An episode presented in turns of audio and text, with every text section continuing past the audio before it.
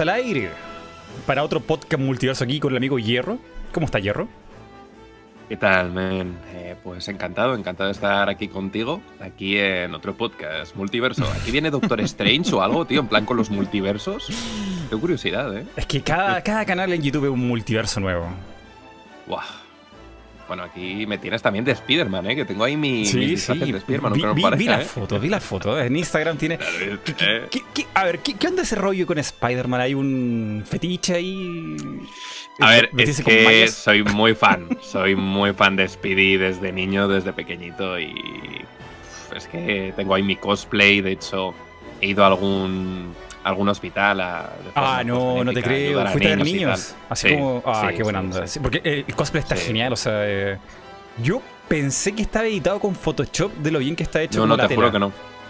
Te juro Oh. que no, te juro que no. También es que ese traje en específico queda bien, ¿sabes? Otro, otro quizás no, y además es el de Marvel's Spider-Man, ¿sabes? El de Play 4.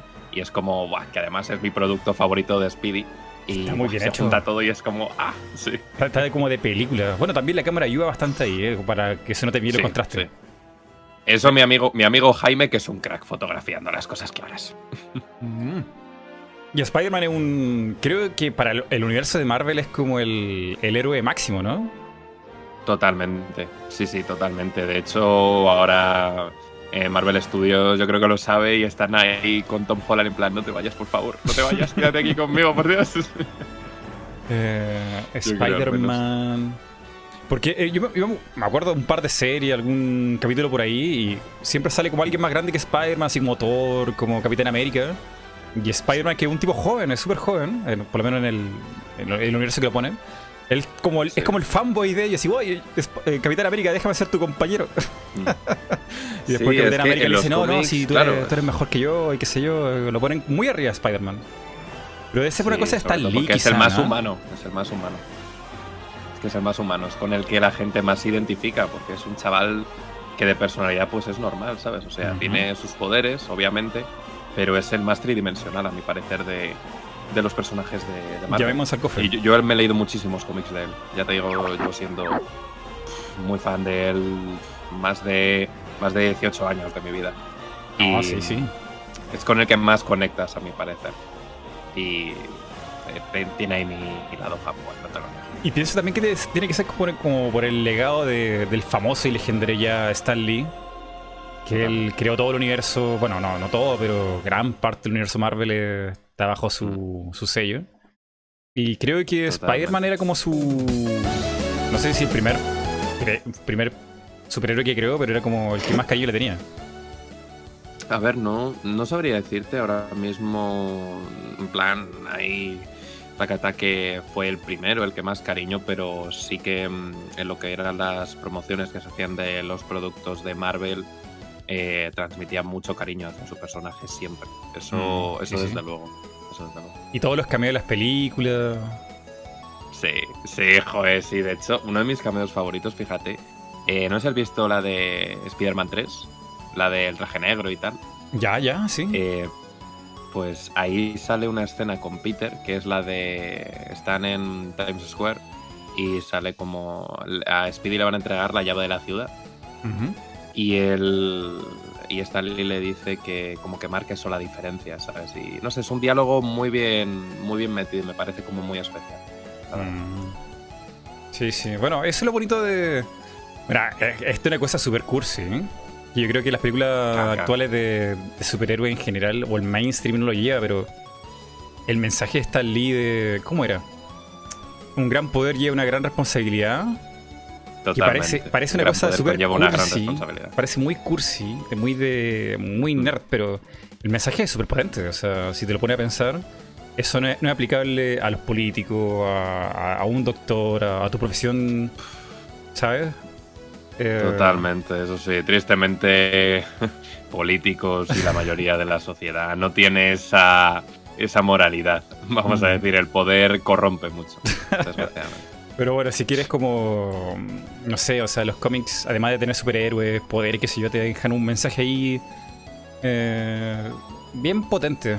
Eh, ahora, Mm. yo creo que está un poco dejado de lado el mensaje y más como no sé, Thanos, cosas así como wow, Sí. efectos especiales. qué Sí, de hecho, uf, eh, de hecho, en- esto en, en varios vídeos míos, cuando yo hablo de guion, eh, de personajes, de construir personajes incluso villanos, eh, yo suelo poner mucho el caso de, Thanos, sobre todo, a ver, porque cuando te diriges a Pokémon y vas a un target que no es por, por considerarlo de a mala fe, pero que no creo que consuman muchas películas independientes y tal, sino más bien de productos de la cultura popular, Avengers, Infinity War, Endgame, etc. etc.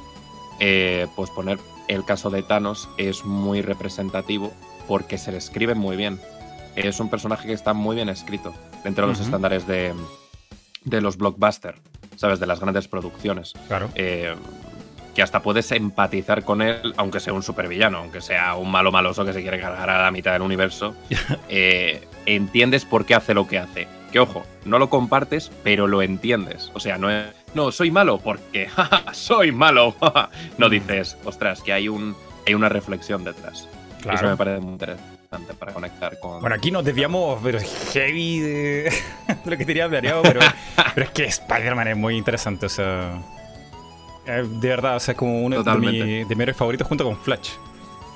Pero aquí Sí, el Flash, tema. ¿Te gusta también? Sí, por supuesto. También el más humano, me parece que de, lo, de la Liga de la Justicia es el más humano. Junto con Batman, pero Batman es un poco también medio oscuro ahí, como que no se decide. Sí. pero Flash me parece el más real. bueno o sea, que sí, nos desviamos. Nos Sí, desviamos sí. de Pokémon. no, Pero está bien, Pokémon, está bien. está Pokémon, bien. focus, focus, focus, hierro. Pokémon. Focus, focus. No, no es focus. Venga, a tope, a tope. Eh, tu canal, mira, yo sé que tiene dos canales. Tiene un canal para hablar de videojuegos en general y tiene su- tu canal que es Hierro, que va dedicado a Pokémon, Sí. Nintendo, como, como más ese nicho. Eh, cuéntame un poco lo que haces ahí eh, sobre Pokémon y otras sagas que sigues. Pues. Pues fíjate, eh, yo ahora mismo, no sé si quieres que te hable de los orígenes del canal, pero. Pero claro que sí. eh, Sí, bueno, si quieres hablo desde el pasado hasta ahora, o de ahora al pasado. Como tú quieras. Bueno, pues, pues paso. Venga, del pasado ahora y vamos así en, en perspectiva. Eh, yo, por ejemplo, en YouTube empecé, eh, no en este canal, sino en otro que, que yo tenía. Y mm, no hablaba de videojuegos, hacía el imbécil. O sea, hacía videoblogs eh, haciendo el idiota. Era muy pequeño, era muy pequeño y yo tenía de, de referente a, al Rubius, a uno que se llama Tous Carapoyen, que hacía mucho el tonto. Y me gustaba mucho, yo era un adolescente. Y nada, con el paso de los años eh, eh, me fui enfocando más a Nintendo.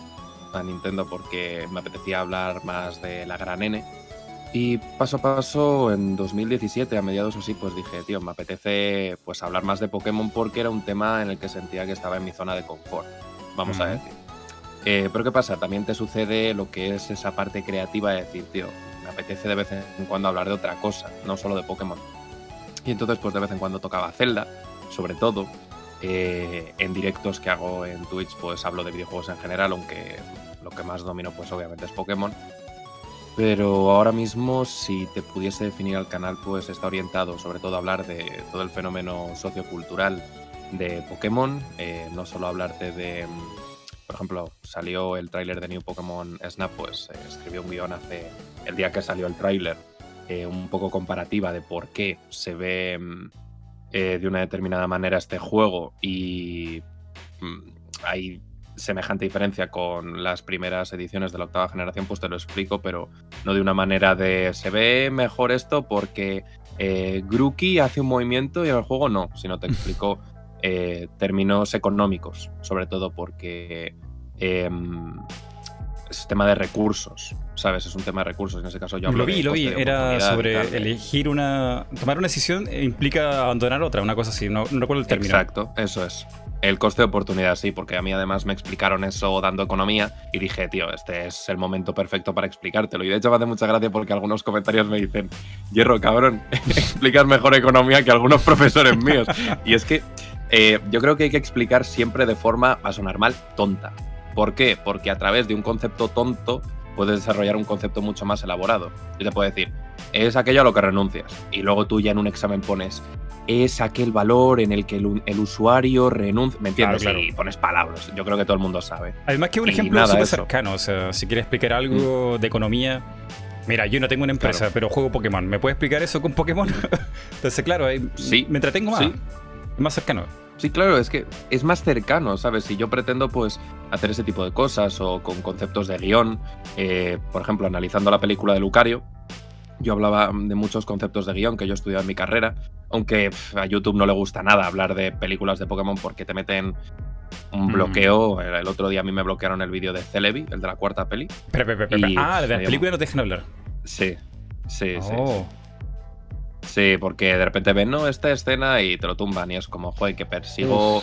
mm, Persigo la divulgación, ¿me entiendes? No te estoy poniendo la película, persigo divulgarlo. Pero también son las políticas que tiene, que tiene Pero, YouTube, pero te cayó el strike hacer. por mostrar un extracto o por- No, no, no, no. Strike no, bloqueo del vídeo. Strike como tal, no que yo sepa. Simplemente el vídeo está bloqueado en todo el mundo. Y me enteré Mm. nada antes de que me suspendiesen la cuenta de, de Twitter. Y nada, así sin enrollarme demasiado, que me enrollo como las persianas. eh, alguna vez sí que he tratado mucho Zelda, porque Zelda también es eh, de mis sagas favoritas junto a Kingdom Hearts. Kingdom Hearts también lo he tratado en el canal, hace ya bastante cuando iba a salir el 3. Y nada, mm, sí que por ejemplo me gustaría hablar más de Zelda, pero ya sabes cómo funciona el algoritmo de YouTube. No, es sí. Eh, o sea, es muy competitivo algunos tags. O sea, para, para hablar de Zelda o, o Mario, no basta, hacer- no basta con hacer un buen video. Tienes que hacer todo un estudio de mercado, buscar ahí el horario. ¡Guau! O sea, es brutal. No, más que eso, uf, bueno, sí, no, o sea, yo te diría también que, que cuando te especializas en un contenido y te desvías, YouTube dice, ey, ey, ey, ey, este no es tu tema, bro, ¿qué estás haciendo? ¿Sabes? Mm. Y es un poco que te condena a estar en el mismo sitio. Que a mí no me disgusta del todo, pero sí que me gustaría, pues, de vez en cuando hablar de otras cosas. Mira, aquí el amigo Tokbi está aquí en el chat y dice: El más humano es Arrow. ¿El flecha verde Oh. Flecha.? No, Eh. Arrow, Arrow es flecha verde, flecha verde. Arrow es el personaje de DC Comics. Es como. Ah, sí, ah, ¿ves? Tokbi está equivocado. Estamos hablando de Marvel. Bueno, no pasa nada, no pasa nada. El más humano ahí, claro, porque como has dicho lo de Flash, igual ha dicho Ah, Arrow, cierto, porque cierto, cierto. eh, comparten universo televisivo. Creo, Mm. creo que sí, ¿no, Tokbi? creo que sí. Yo de, de Arrow lo único que sé es que el tipo tiene como un mensaje socialista o algo así, no estoy muy seguro. Como todo por el pueblo, todo para el pueblo, algo así, no sé. Un, un rollo. Eh, a ver, yo es que dejé de ver la serie, porque Arrow, Arrow como tal creo que se refiere a, a la serie, pero mm, creo que no sea así, un mensaje tan, tan, tan así, no. Eh, pero no sabría decirte que me puedo equivocar, me puedo equivocar porque yo abandoné el visionado de la serie de Arrow, porque es que no, no me enganché mucho con ella. No me Sí, enganché sí. mucho. Eh, pero sobre YouTube, mm, sobre subir contenido que no es el tuyo, que YouTube no le guste, no sé. Yo diría que va por una cosa de si haces videos de Pokémon, tienes público de Pokémon, y un día se te ocurre hacer un video de autos de carrera, probablemente el público que ya tienes amasado seguro en tu canal no lo vea. Entonces, como eso te va a castigar en promover el video, porque YouTube va a decir, oh, qué raro, el público que le gusta este canal no le gustó. Entonces, Mm. eso les sirve como una primera muestra para decir, "Mm, ¿sabes qué? Mejor no lo promuevo tanto. Eso es. Si se genera un ciclo, un ciclo sin fin de como un perro que se muerde la cola. Y claro, de repente ve que tu último vídeo no ha tenido tantas visitas, entonces el siguiente no lo va a promocionar tanto, porque directamente no le interesa la red neuronal. Sí. Por eso cuando un vídeo tuyo lo peta en muchísimas visitas y se vuelve un viral, seguramente se encadene con el siguiente. Porque YouTube interpreta que interesa. Y entonces lo, lo promociona mucho. Sí, sí. Hay una cosa que me gusta No mucho si de tu te ha canal. pasado. Sí, sí me ha pasado, pero lo manejo con filosofía. O sea, yo sé que algunos videos no le va a ir Hmm. para nada bien. Imagínate que mi canal está como abierto a todas las consolas y videojuegos, pero Sí. igual me puedo hablar de Sony o de PC o de Steam, pero está muy marcado con Nintendo. Y yo me puse a hablar de Cyberpunk hace como, no sé, tres meses, cuando a mí me parecía que la noticia era la más importante. Y tuvo así, pero un desplome de views, así, pero brutal, o sea. El peor video, así, no, nadie lo veía, nadie lo veía. Y luego, a los dos meses, viene toda esta polémica de Cyberpunk. Ah, y ahora, ahora todo el mundo quiere hablar de Cyberpunk. To- ah, Cyberpunk es lo mejor, lo- el tema de, de polémica. Y es como, ya, por favor. Maldito YouTube, te odio. sí, es que a veces es muy complicado el, el entender a esta red social. En plan, no sabes a qué juegas, ¿sabes? Como, ¿juegas a Pokémon Diamante o Perla? Por favor, explícamelo, ¿sabes? Pero es complicado, es complicado, la verdad. Ni siquiera a día de hoy yo lo entiendo demasiado. Sí, no, hay que, tomárselo con, con filosofía, con calma, lo, de las views, porque si no te va a estresar mucho. Totalmente. Genera mucha ansiedad. No sé si conoces a C de Ciencia. Es un canal de. claro que sí. Sí. Pues, sí, bueno, nos dejó hace poco. Sí, sí, sí. Y de verdad, eh, yo recomiendo mucho el, ver ese canal y ese vídeo eh, respectivamente porque dan mucho que pensar. O sea, y, me parece uno de los mejores canales de divulgación de, habla hispana. De verdad, muy interesante lo que comentó. Sí, eh, el amigo ese de ciencia contaba ahí que um, estuvo luchando con mucho estrés en el cuerpo para que sus videos fueran promovidos como antes en 2020 y no lo logró y el estrés lo superó. Es súper triste esa historia. A mí me da penilla, pero si algún día nos, nos he escuchado algo por casualidad, pues diríamos aquí mucho ánimo. Sí, sí. El podcast Multiverso.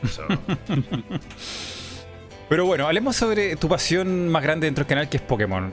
Eh, esta pregunta es un poco de cajón, pero ¿qué pasó? ¿Cómo te atrapó Pokémon en tu vida?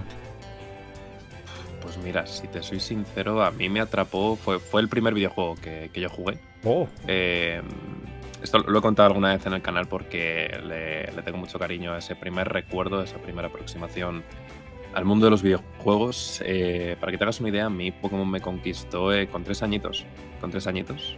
yo me encontré la Game Boy Color moradita de mi hermano en, un en el pasillo de mi casa y, que se la dejó en un mueble.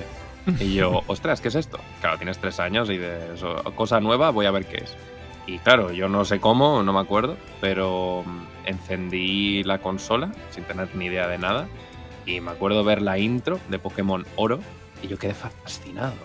Yo me quedé fascinado, un Lapras moviéndose, una musiquita que era muy adictiva, un Jigglypuff ahí cantando, un Pikachu que se lo llevaba, un Charizard lanzando ahí un lanzallamas o una llamarada, y ahí de repente al final un Ho-Oh volando con un arco iris.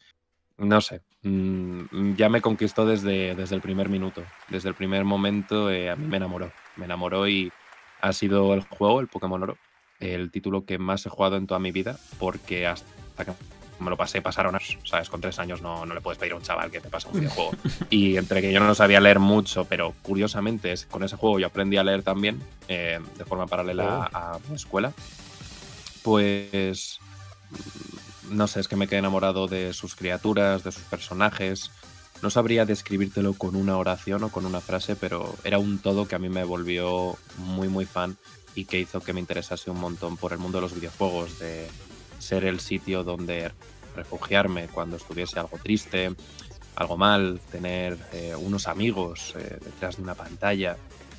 No sé, si te, lo pudiese, si te lo pudiese definir, eso sería como una historia de amor, a fin de cuentas. y, la intro de Pokémon Gold y Silver, el original, es muy bonita. O sea, con los poquitos gráficos que tenía y colores que daba la pantalla, wow, o sea, la animación estaba súper bien. Sí, sí, era muy bonito. Era muy bonito. ¿Y tú cómo, cómo, conectaste con Pokémon? La verdad no me acuerdo. no me acuerdo. Habrá sido con alguna revista de Nintendo, Club Nintendo que habría visto ahí de primera Pokémon, así como este es el juego que iba a llegar, algo así, y dije, ah, a ver que llegue. Y bueno, y no, me acuerdo que llegara el juego, creo que llegó primero la serie. Y ahí como que conocí Pokémon. a ver, no, sé allí que llegó, que llegó primero, eh, pero aquí en España fue un conjunto de cosas. Un conjunto de cosas porque aquí en España llegó entre el 98 y el 99. La verdad no me acuerdo así bien. La difusión de cómo llega el juego no. Y creo que Pokémon ya había explotado. Ya, había. O sea, fue una explosión y como que yo me. O sea, no, fue como que lo encontrara escondido en un cajón. O sea, como.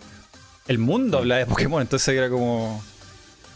Sí, como que sentiste ahí una moda y probaste, ¿no? Más o menos. Claro, claro. Y. Claro.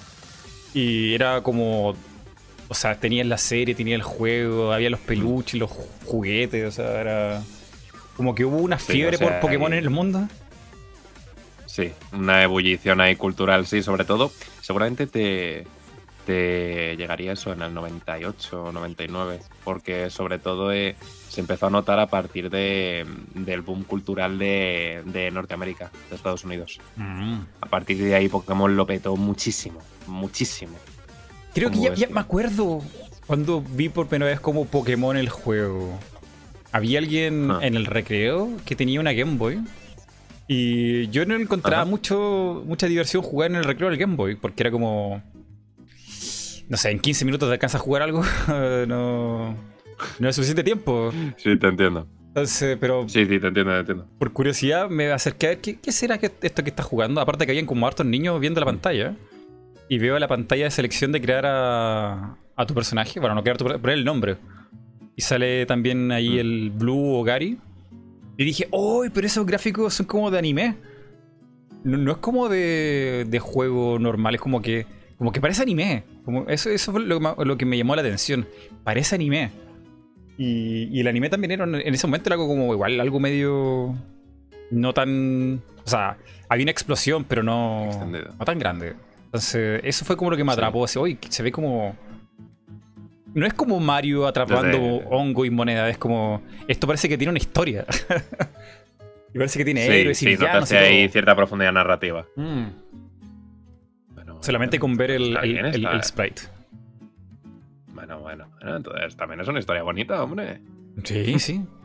Em, Pokémon favorito, bonito, bonito. señor Hierro. Eh, pff, tendría que decir no solo uno, te diría, estoy entre tres, siempre. Oh. A ver, eh, más o menos por icono del canal diría Lucario. Pero mi Kokoro es Totodile, Mewtwo y Lucario. Ah, y aquí la gente ya lo decía en el chat. Totodile, hay cariño por Totodile. Totodile. Es que Totodile es, es mi primer Pokémon. ¿Sabes? Le, le tengo mucho cariño, ¿sabes? Eh, tengo hasta dos peluches de él, ¿sabes? Y Dos. para mí significa. Con un uno no basta, tiene que ser dos. Dos, dos. No, no, uno. Uno que me lo pillé en una convención y es más feo que pegar a un padre, de verdad, es feísimo. Esto deforme, pero es que no encontré otro y me daba igual su deformidad. Yo te lo juro, es que es muy feo, tío. Ay, no, Pero me daba igual, ¿sabes? caído, Con la No, abajo. ojo caído no, pero es que, eh, que es muy feo, ¿sabes? Pero yo le quiero.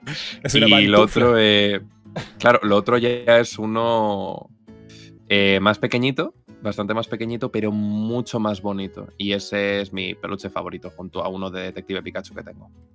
Totodile, Totodile. Totodile es como de los, de los iniciales, me parece que es como más alegre. Está Sí, siempre como. ahí está ahí junto a Cyndaquil y Chikorita, ahí en Mm. Yoto. Yo, yo lo recuerdo Sí, en, el anime como siempre como haciendo sonido de pato así como... Sí, a lo Donald, a lo Sí. Donald, a lo del pato Donald, tío, de verdad, sí, me daba un huevo. Ah, muy muy divertido ese Me personaje. encantaba. Eh, si tú pudieras llevar un Pokémon al mundo real y no se va a hablar Zeus, ¿cuál podría ser? Llevarme un Pokémon al mundo real. Eh, pues fíjate que. Está difícil. Teniendo ahora ¿eh? en cuenta todo el. Es que está difícil, es que ahora mismo estoy ahí pensando en temas sanitarios. Sanitario. Eh, sí, sanitarios, sanitarios. eh, quizás eh, igual un Blissey, un Chansey, Oh. en plan, algo así. O un Cresselia, quizás. Un Darkrai no, no quiero ahí dejar pesadillas en la peña, ¿sabes? Pero. mm, algo así, algo así. Algo así, Mm. yo creo.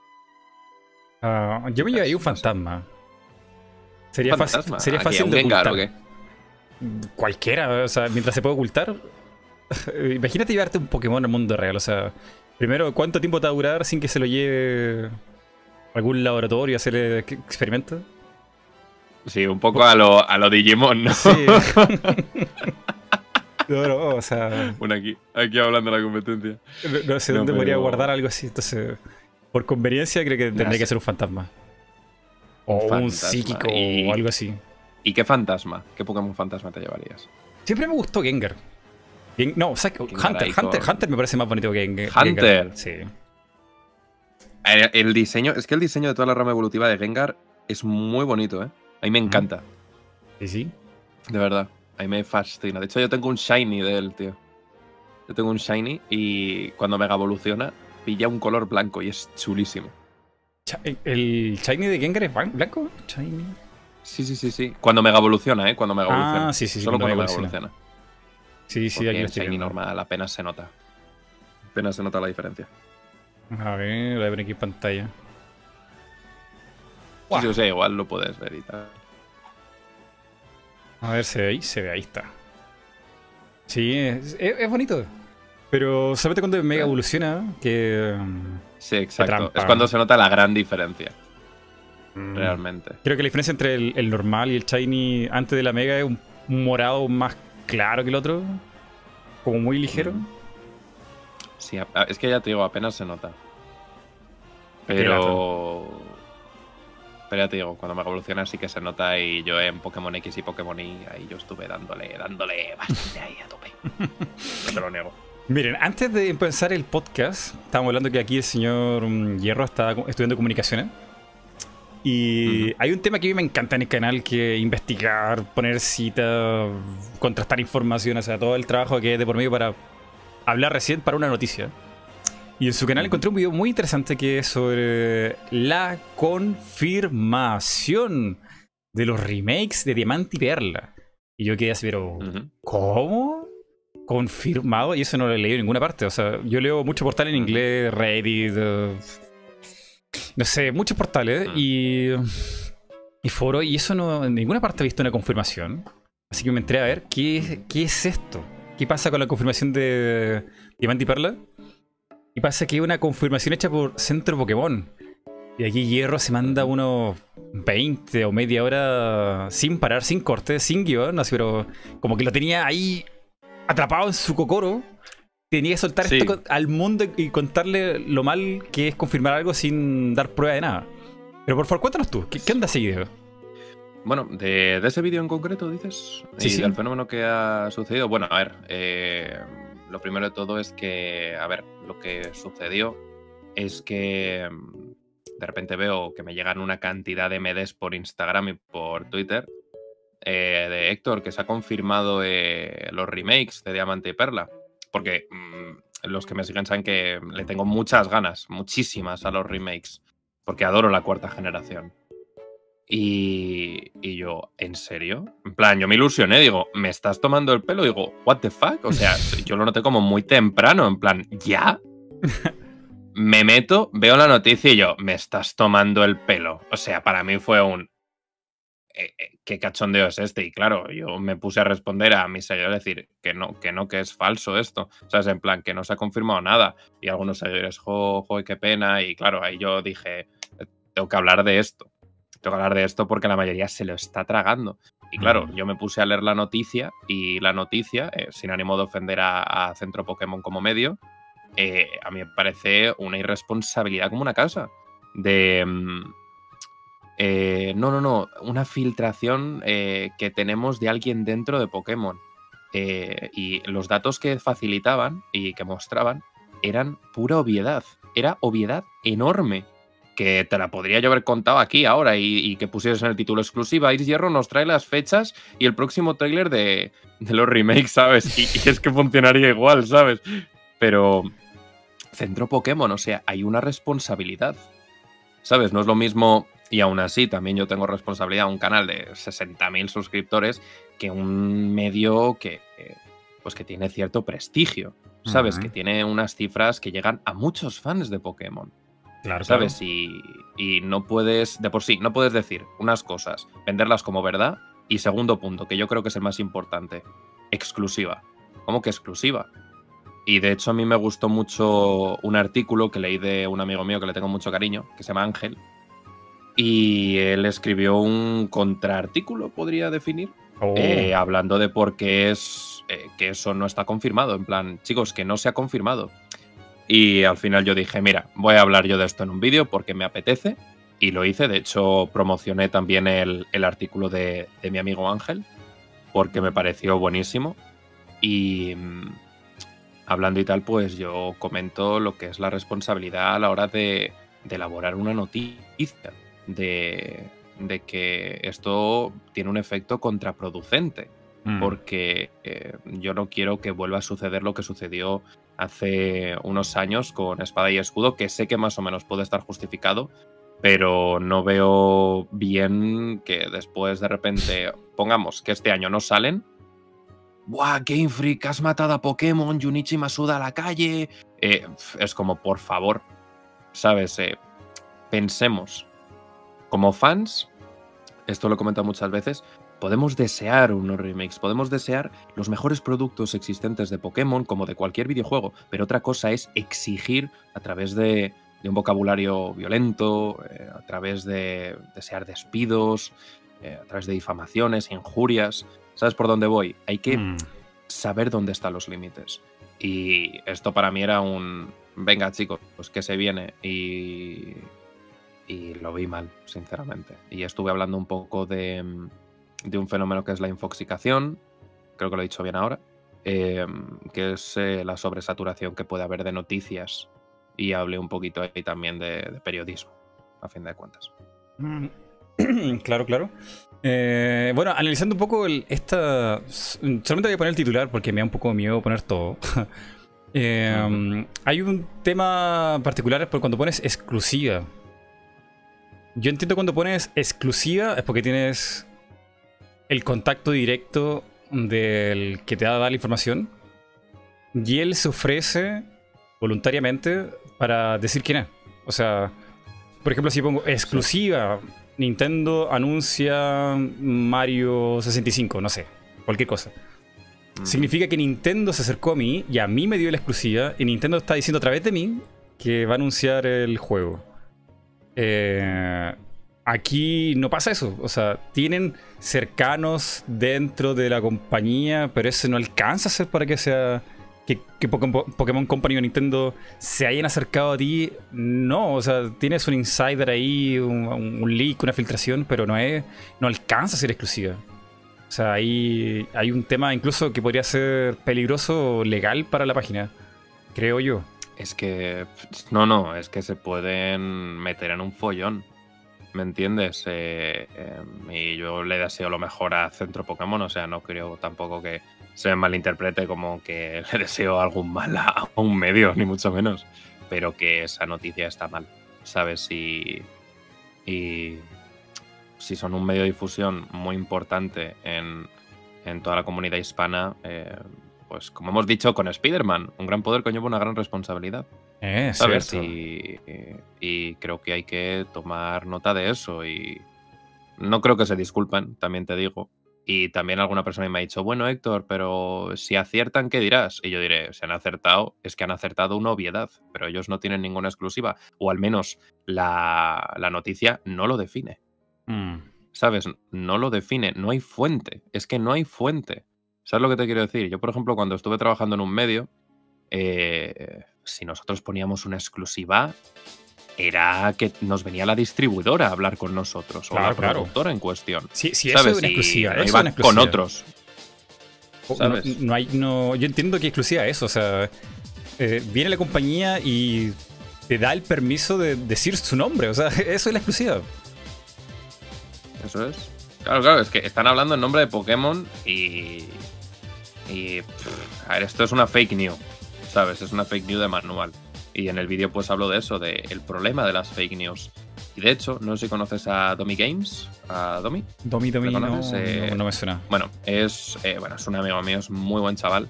Eh, él hizo el rumor de que iba a salir un Pokémon Get Up and Go, unos, una continuación de Pokémon Let's Go Pikachu Baby, ¿vale? Toda la comunidad de Pokémon se la tragó. Toda. Toda todo el mundo haciendo vídeos de va a salir, va a salir. Y, él fue tan inteligente, porque me parece una estrategia maravillosa hacer una fake news con el fin de mandar un mensaje de os tragáis todo. y mm, para que te hagas una idea, él estuvo como un año o así eh, trabajando, trabajando, trabajando. Eh, yo te recomiendo que le eches un ojo un día pues para incluso ponerse en contacto con ciertas personas que hacen vídeos diciendo de eh, exclusiva o confirmado que salen tales juegos y no se ha confirmado nada, pues para promocionar un mensaje falso, ¿vale? E incluso Folagor llegó a, reaccionar, en plan de decir, Oh. chicos, que se viene esto, eh, un medio que acertó con, con Espada y Escudo eh, ha sacado esto, se vienen eh, las continuaciones de Let's Go Pikachu e Eevee. Y finalmente Domi hizo un vídeo hablando de eso y cómo se lo inventó todo. En plan de, mira, el día que trolea a toda la comunidad. O sea, es en plan trolea a todas. Y yo de hecho le pedí, que porque aparte de que hizo un grandísimo trabajo de demostración, pues Mm. de mm, pues siendo amigo mío, pues le dije, oye, me molaría que, que participases en, en esto que quiero subir ahora hablando de fake news. Y él le a- aportó como unos dos minutitos, que yo también le dije que no se extendiese mucho, hablando de fake news, siempre desde su posición de que él creó una, pero con el fin de dar un mensaje. ¿Sabes? Claro. No dar una fake news por, por darla, como ha sucedido ahora. Era para ejemplificar lo fácil que es destruir una, una mala información en base a nada. Exacto. Sí, sí. fácil. Y bueno, hablando de ese otro Pokémon que yo tampoco tengo ninguna mala intención con ello ni nada. ¿Cómo podríamos arreglar el titular para que pudiera entrar dentro de lo que fuera como lo, lo correcto? Pues a ver, eh, lo voy a buscar, ¿vale? Porque no lo tengo a mano. Te lo mando por acá. Eh, Aquí tienes. Vale, vale, pásamelo y lo... A ver, para empezar, yo aquí poniéndome eh, crítico, la exclusiva fuera. Eh, remakes de Pokémon Diamante y Perla podrían llegar este año a Nintendo Switch. Ya está. Solo es cambiar eh, el tiempo. No hay más. El tiempo, no, es que tenemos allá de algo, ya para el que sea, o sea, el tiempo lo tenemos de puta madre. ¿Me entiendes? Mm. Eh, la exclusiva fuera, eh, lo de que podrían llegar este año, eh, de acuerdo, después poner en el cuerpo del texto, de acuerdo a fuentes internas, podrían llegar, ¿sabes? Mm. Ya está, y ahí no te están vendiendo nada. ¿Que se lo pueden inventar? Sí, pero te están hablando de, de una probabilidad, de una Sí, sí. posibilidad. Y esto de nuevo, esto lo comento, no es lo mismo hablar de una posibilidad, de un sueño que tú tengas, de tus deseos, posibilidades, que confirmaciones, ¿sabes? O, o, joder, o generar una, un mejor cuerpo de texto, porque es que este cuerpo de texto a mí no me dice nada, Mm. ¿Sabes? De, Claro.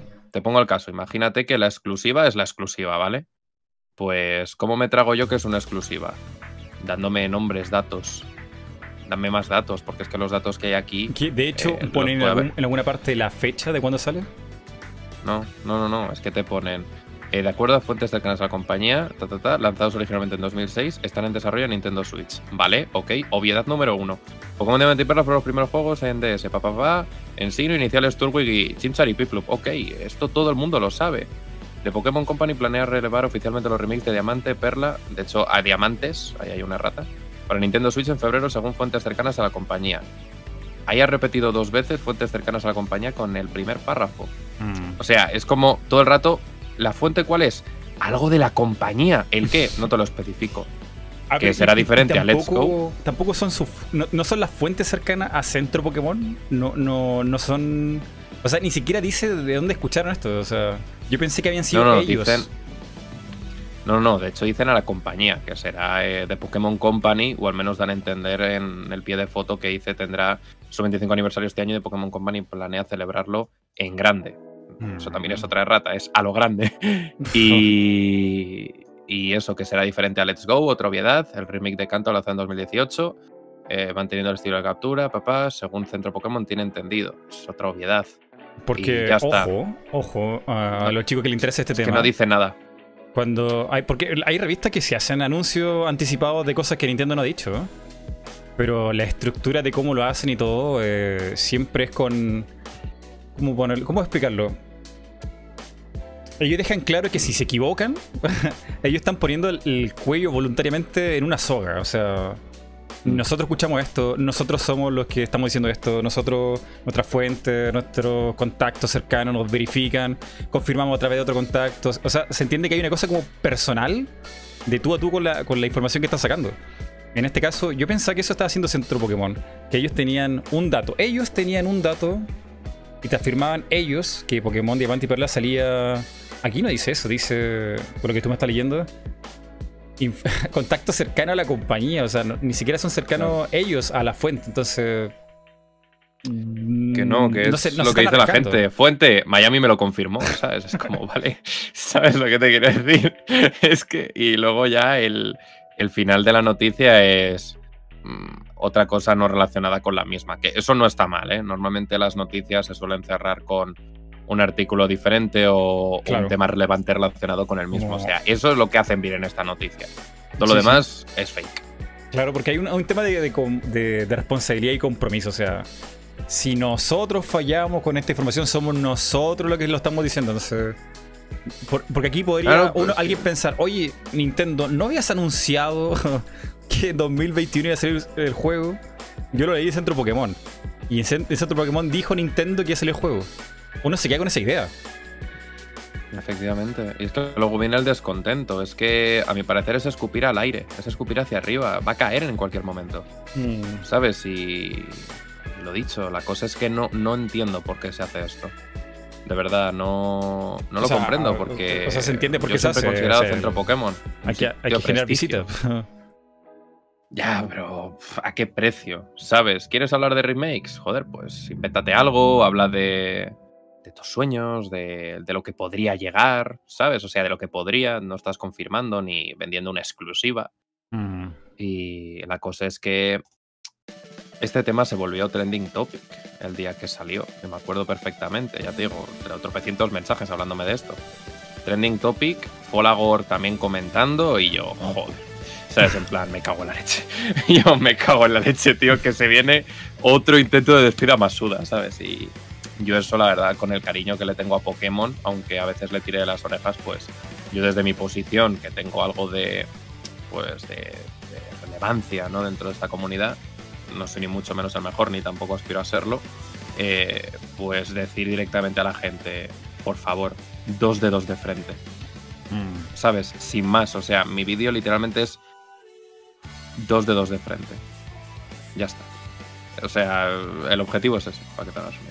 Sí, no, sí se entiende. O sea. Porque, bueno, yo también hablo de Nintendo y yo he vivido desde Wii U hasta Switch todos los arrebatos del, del, fan. pero Nintendo dijo que iba a pasar esto, Nintendo hasta la Switch Pro, Nintendo, el Nintendo Direct.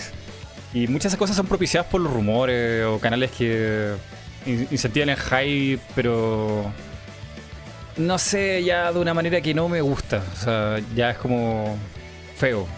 Porque tú sabes que la gente mm. se va a desilusionar. Es que también ahora esto sí que es verdad.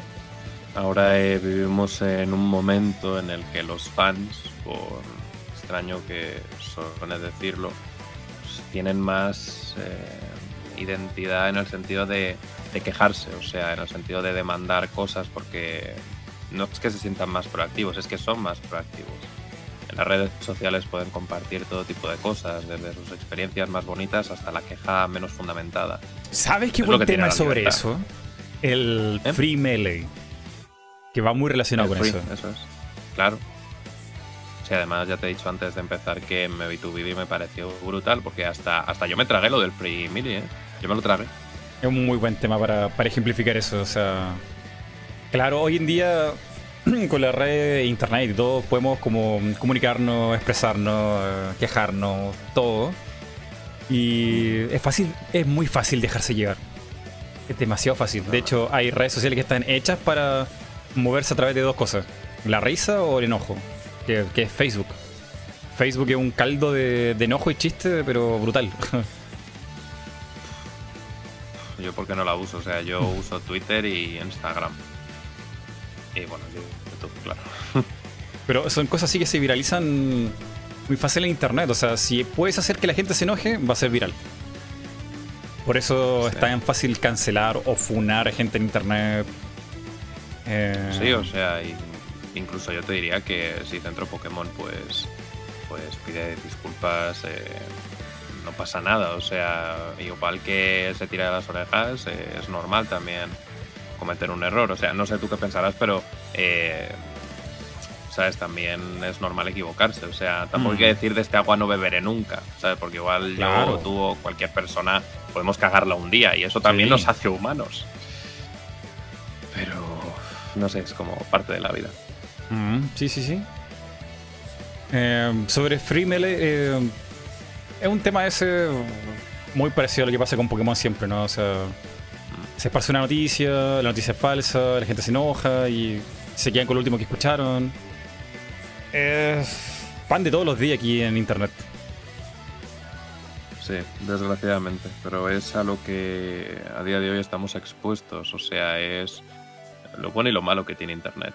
O sea, puede unir a miles y miles de personas bajo una idea preciosa. Eh, véase los crowdfunding, eh, los Kickstarter, ¿sabes? Eh, tiene esa parte positiva, pero también tiene esa parte negativa de, como te puedo decir, acoso, eh, eh, iniciativas pues algo tóxicas, etc, etc. ¿Sabes? Eh, a fin de cuentas no es ni blanco ni negro, nos movemos en una escala de grises, de que mm, lo que tú comentas de Smash Bros. la gente puede desinformarse, la gente puede empezar a decir, y yo me incluyo, eh, las políticas de Nintendo pues una mierda, no sé qué, y de repente pues que Nintendo se la saque con una nueva política y todos aplaudamos. Y de repente pues eh, se fomente esa idea de wow. ¿Sabes? Cuando salga Breath of the Wild 2, yo creo que todo el mundo va a estar contento. ¿Sabes? Y, y te vas a sentir, como decirlo, eh, protegido, ¿no? Entre, y entendido entre tantos fans que están disfrutando de la secuela del título de 2017. Claro, claro. Eh, sí, por eso es- hay que tener cuidado con cómo uno comunica las cosas en, en internet. Ujú, No tiene nada de malo es. soñar o opinar de cosas que te gustarían que viera o que se que sucedieran en el futuro, pero no sé, confirmar exclusiva ya es, como está a otro nivel, o sea, Sí. me parece Sí, muy fuerte. Sí, sí. Pero. Bueno, no te preocupes, nada, Hierro, no, que- no- no te pongas triste, no, sí, ya, ya. No, no, no, no, que va, que va, que va, que va. No, no, no, no es eso. Es que simplemente de, de este tema, mm, ¿cómo decirlo? Eh, no sé, es que no creo que pueda aportar más. O sea, ver, que, que yo he trabajado en medios y he estudiado parte de periodismo, pero es que no sé, que no sabría qué más decir. No, sí, está bien, está bien.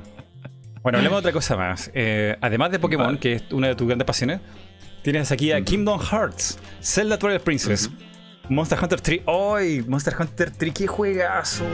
Pero a ese juego uno entra en ese mundo y, y un chupavilla, o sea, cosa. Monster Hunter es. ¡Buah! Echarles horas y horas y horas y horas. vampiro. Sí, sí. Es un eh, vampiro social. Sí, es peligroso Monster Hunter. O sea, ahí farmear, o sea, puedes estar perfectamente dos días, un día entero, o sea, no. Y si es que sabe lo que Sí. estás haciendo, porque si no. Buah, buah. Si no, vas a estar más perdido que un pulpo en un garaje. sí, No, no, pero mm, Terrible. Yo es que mm, yo le he dedicado muchas horas a Monster Hunter, muchísimas. Al último, a Enter World y el Iceborne, sí que he estado un pelín más out, ¿vale? Pero por temas de estudios yo ya estaba, ya estaba en mi carrera y no tenía mucho tiempo para todo. Entre el canal de YouTube, eh, que en aquel momento tenía pareja, la vida social y tal, pues no me dio la vida para todo. Pero sí, o sea, no te voy a decir que desde siempre he sido fan de Monster Hunter, pero cuando probé el Monster Hunter 3, eh, cuando salió en Wii, no sé si fue 2010, no me acuerdo bien. A mí me enamoró la saga. O sea, yo os, os digo que le eché pf, trope- cientos y cientos de horas jugando en verano todo el día. Todo el día, literalmente todo el día. Me levantaba Monster Hunter, me acostaba Monster Hunter. Era todo el día. Era, es muy era muy demandante. enfermizo, no te lo niego. Es que es muy demandante ese juego, o sea. sí. Farmear. Pero lo gozaba, ¿eh? Lo gozaba. Es, es genial, es maravilloso ese juego. Es Maravilloso. increíble. Y, y luego ya mm, empecé a indagar en el pasado de la saga, porque claro, no iban a sacar siguientes. Y me puse, me compré mm, en mi PSP el Freedom Unit, el Freedom 2, eh, el Freedom normal, también eh, en emulador probé los primeros Monster Hunter. Y después ya cuando salió en 3DS y en Wii U el, el Ultimate, ya era el ¡buah! ¡buah! ¡bro! ¡bro! Estoy erecto. Sea, era, era una locura, padre, ¿sabes? Y en Switch me falta el título que sacaron. Después también jugué al Generations. Y ya cuando salió el World, ya era un, oh Dios mío, menudo Ner gigante, me va a comer, Dios mío. Eh, y, y me gustaba mucho. Y el Iceborne, suena raro decirlo, pero me dejó el culo helado porque me noté desentrenado porque llevaba mucho sin jugar el World Y era una de esas espinitas que dices, joder, tío, con la cantidad de horas que yo le he echado a esta saga y ahora no le he hecho ni, ni, un, ni un 20%. Pero claro, es que en la vida pues, no tienes tiempo ya para todo. Es que, es que Monster Hunter es demasiado, o sea, es demasiado, demasiado demandante.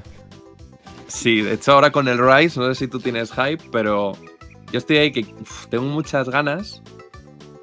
Pero es que, Dios, es que sé que me va a comer la vida, tío. Y ahora que estoy estudiando también y, y todo es como, ¡ah, tío! es un poco extraño, la verdad, pero me encanta Monster Hunter. O sea, es, de mis sagas favoritas junto a eso. Kingdom Hearts, eh, The Legend of Zelda, Pokémon, eh, Mass Effect. Mass Effect muchísimo, la verdad. Tengo muchas ganas por... ¿Cuál, ¿cuál fue el eh, Mass Effect que venía con el Andrómeda? El Andrómeda era el que venía con, con problemas, ¿no? Sí, con muchos bugs, por suerte. Eh, yo me acuerdo que vi todos esos bugs y dije, mira, yo lo tenía para Play 4, ¿vale? De hecho lo tengo para Play 4. Y al ver eh, semejantes bugs de noticias y tal, y ver los fallos, dije, mira, me espero y me lo juego más adelante porque en 2017 había una cantidad de juegos alucinante. Así que me lo jugué en 2018 y no tuve ni un solo bug. Ni uno. Y me gustó mucho la historia. Esto es un, un oh. popular opinion, como mi un popular opinion con Final Fantasy XV. A mí me gustó mucho la Andrómeda. De verdad. No está al nivel de la trilogía original, pero de verdad muy notable el juego. A mí me gustó mucho. Y la banda sonora, uff, Uf, canela en rama. La intro, buah, tú te la pones y te levantas de la cama con ganas. Dices, mira, bro, me voy a ir a comer el universo. Oh, es primera vez que escucho eso. Oye, y arreglaron todos los bugs que tenía el, el animaciones faciales, porque esa era como la queja más grande que tenía el juego. Pues no sabría decirte si arreglaron todo, todo, todo, todo, porque no fui muy consciente de todos los bugs. O sea, los vi ya en 2017 y ya está. Me molestó porque yo le tenía muchas ganas a la Andrómeda, pero simplemente lo dejé pasar un poco y cuando jugué no tuve ningún problema. Ninguno. En mm. serio, no. En Play, ya te digo, no sé. Debe ser más o menos lo que me pasa a mí con Cyberpunk. Que entro en YouTube o pregunto a alguien y dice, no, el juego está roto, no se puede jugar, es horrible. Y yo lo juego de lo más tranquilo y no lo encuentro tan que sea tan terrible. a ver, a mí es que con Cyberpunk que lo, he probado para en mi Play 5, pero bueno, es la versión de Play 4, ya sabes cómo va. Eh, yo lo he dejado de jugar porque me comí unos cuatro bugs muy bestias, muy bestias, de que me hundía en el suelo eh, de repente otro, mi personaje empezaba a volar y yo, pues nada, tío, esto es Cyberpunk o Flypunk, ¿sabes?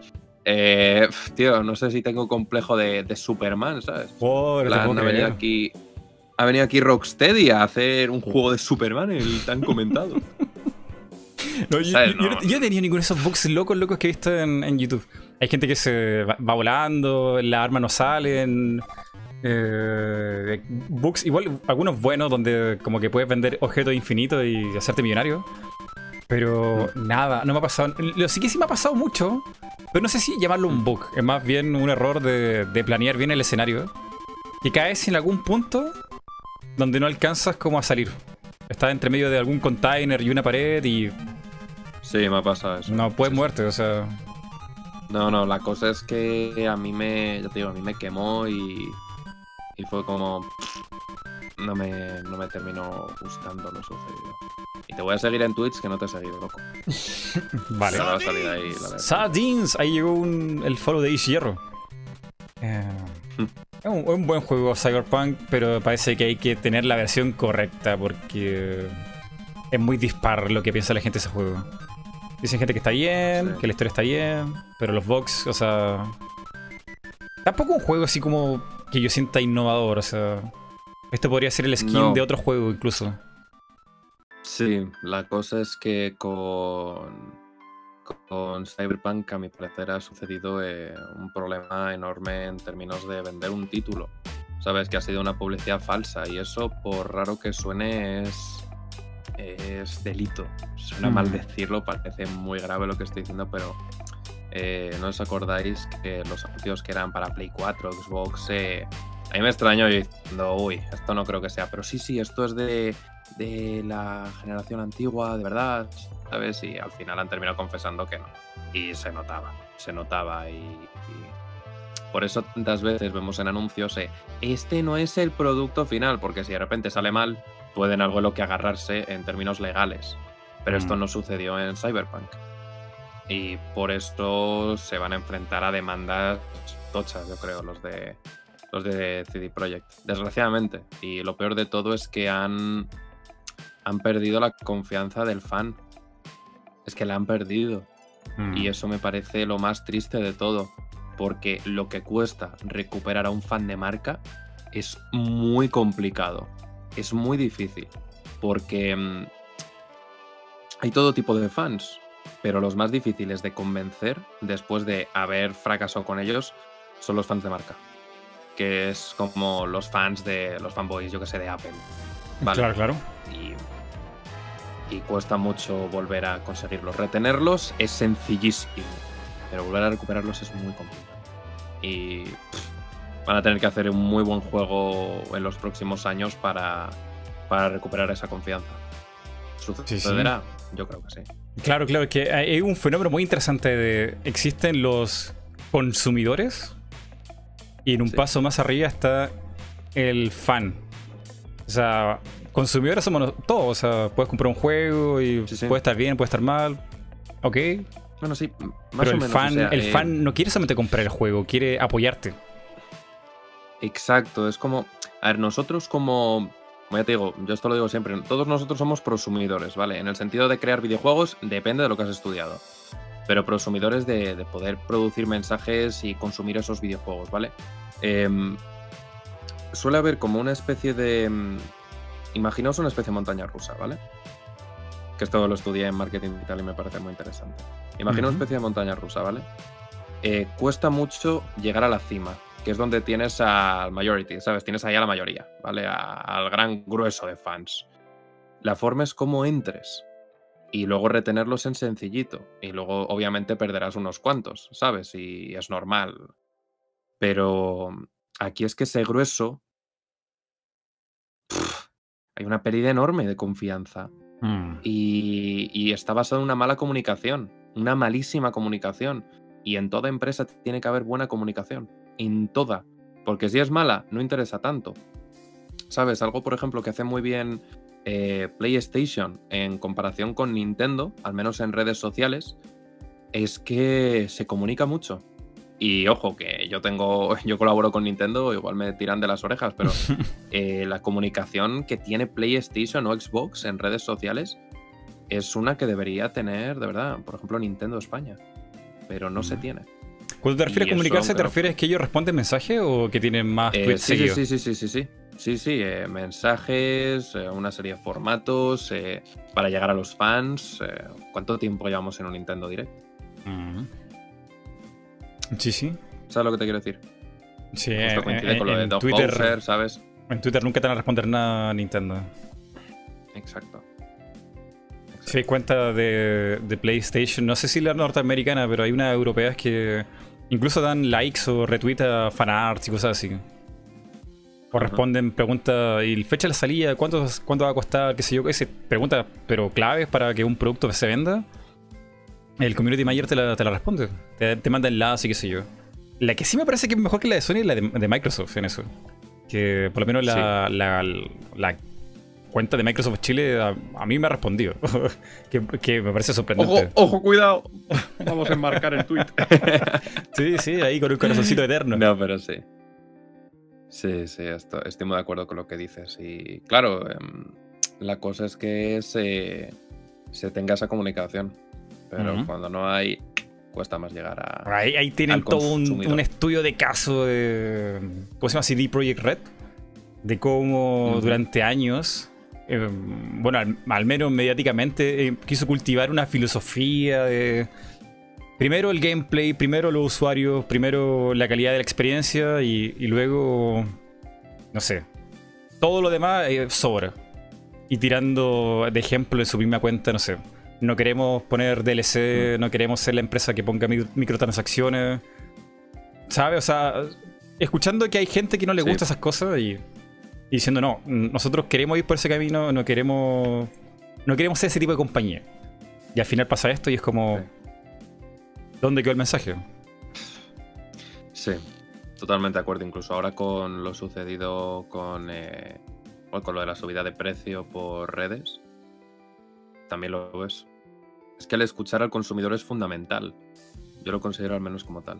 Mm, sí, sí. Bueno, ese es un tema súper denso, o sea, el escuchar al consumidor. ¿Quién lo hace? O sea, en una empresa, porque la, gente piensa que una empresa es una, caja de zapatos, así como, como que fuera sólida. Y en una empresa está el CEO, está el de marketing, está el de finanzas. Y luego en alguna parte, en algún departamento, están los que hacen el producto. Y es como. O sea, esto no, es como manejar una cosa pequeña, una mega corporación que tiene su departamento y todo. Es como. ¿Me entiendes? O sea, la gente lo ve como muy fácil. Sí, sí. Eh, no, para nada. Y el, lo empresarial siempre hay mucho Y lo que pasa con CD Projekt es como. Aún no, veo bien el tema, pero me parece que hubo un cambio entre 2016, creo, de presidente. Y el cambio de presidente, como que ahí se le fue todo. O, pasó algo ahí, no, me acuerdo muy bien, pero hubo un cambio de mando ahí que involucraba seguir otras prácticas. Y parece que por ahí puede haber sido que. Qué extraño, eh, que ahí pasó esto. Pero claro, la gente, ¿a quién se lo achaca? A los desarrolladores, a gente que programa. Claro, porque es, es lo más, ¿cómo decirlo? Lo, más visible. ¿Sabes lo que te quiero decir?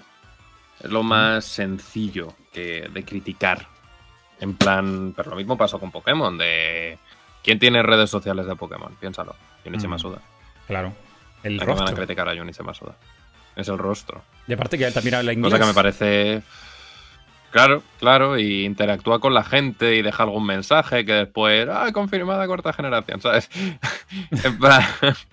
también es muy pillín el Masuda, eh, también te digo, o sea. Sí, es muy pillín. ¿eh? Easter eggs ahí como de lo que se viene. Los peluches. Le gusta mucho hacer. Sí, sí, el mensaje oculto y cosas así.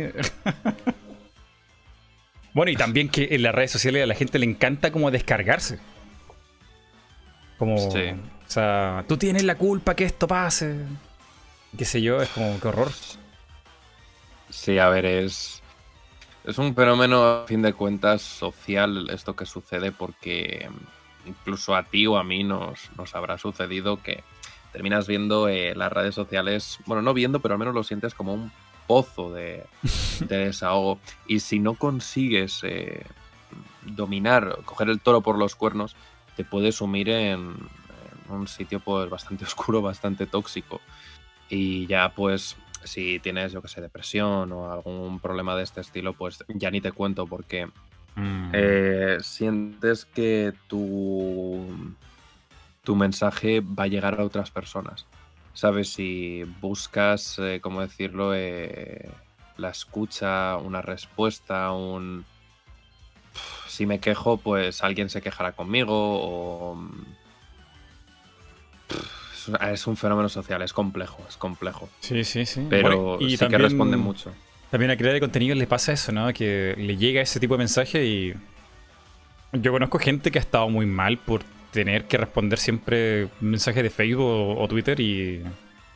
Como que le drena la energía, hmm. sobre todo la mala vibra, y han estado bastante mal. En el sentido de responder, dices, de comentarios malos. Sí, yo me imagino que va por ese lado. Sí, a ver, sí, a ver, es que a nadie. A nadie le, gusta responder comentarios negativos, um, sobre todo si no son constructivos y buscan pues, lo que buscan, en plan atacar y, hacer daño, ¿sabes? De hecho, para eso hay que tener mucha madurez mental, mucha, y es muy complicado porque casi nadie la, casi nadie la tiene. Y como humanos que somos, pues también podemos pecar de, de, caer, de caer en, ese juego. Hierro, quiero pedirte un favor. Aquí en el chat tienes a una de las más grandes fans de tu canal, que se llama Sofía. Sí. Sofía ha estado, pero no sabes cuánto tiempo esperando que este momento llegara. ¿Le podrías mandar un saludo?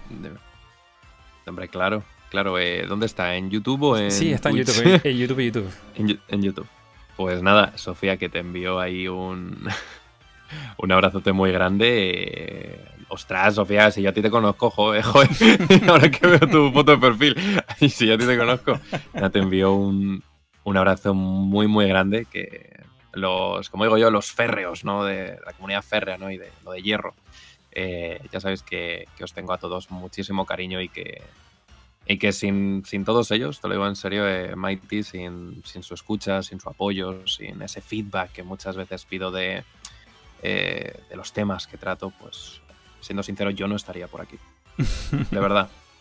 Lo digo en serio, o sea, dentro del alcance que yo tengo, creo que es muy importante agradecer. Creo que es muy importante a las personas a las que llegamos, eh, pues, ser agradecido con ellas. Porque no es solo una parte la que tiene que crear contenido, es también otra parte que escucha. Y a partir de ahí pues tenemos, como solía decir mi profesor de Historia del Arte y de Historia de España, el don y el contradón, ese quid pro quo, y que se genere así un círculo simbiótico pues muy bonito a fin de cuentas. Así que te envío un abrazo enorme. Uy, qué bonitas, qué bonitas palabras. Y sobre todo en estos tiempos de, bueno, que la gente la está pasando mal y un poco difícil y todo. Eh, uno nunca sabe el alcance que tiene, no sé, estar ahí en stream o, subir un video. Medir el cómo ayuda a la gente, eso es, es potente. No, en ese caso, en ese caso, por ejemplo, Mighty, eh, yo em, en los directos que hago y tal, em, la comunidad que tengo, pues, eh, si tienen pues algún problemilla y tal, yo digo abiertamente, hablemos de eso, ¿sabes? Eh, vamos a hablar de eso, o sea, no pasa nada porque dediquemos unos minutos a hablar de esto. Porque no quiero que te lo comas tú solo, ¿sabes? Eh, a mí me sabe mal que una persona pues, eh, se vaya a dormir con un problema, sin ser escuchada, porque algunos pues podemos tener la suerte de tener unos amigos de, con los que hablar de nuestros problemas, todos tenemos problemas. Pues claro, imagínate a alguien que no se siente escuchado ni comprendido. Y yo por eso, eh, yo tengo mi correo electrónico, he hablado con muchos suscriptores que han tenido, que han tenido problemas a lo largo de, 2020, que no sé por qué a mí algunos me consideran como una referencia a la hora de resiliencia, cuando yo me he caído más veces en 2020 que en mi vida, hablando de tema anímico. Y la cosa es que eso, yo me he tomado pues bastante tiempo hablando con ellos eh, para, que se sientan algo mejor. Y creo que eso es, muy importante hacerlo.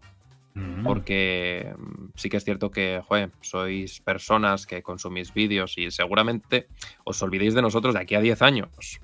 seguramente. O la siguiente media hora. o la siguiente media hora, claro. Es que estáis, estáis sometidos a una cantidad de contenidos ingente.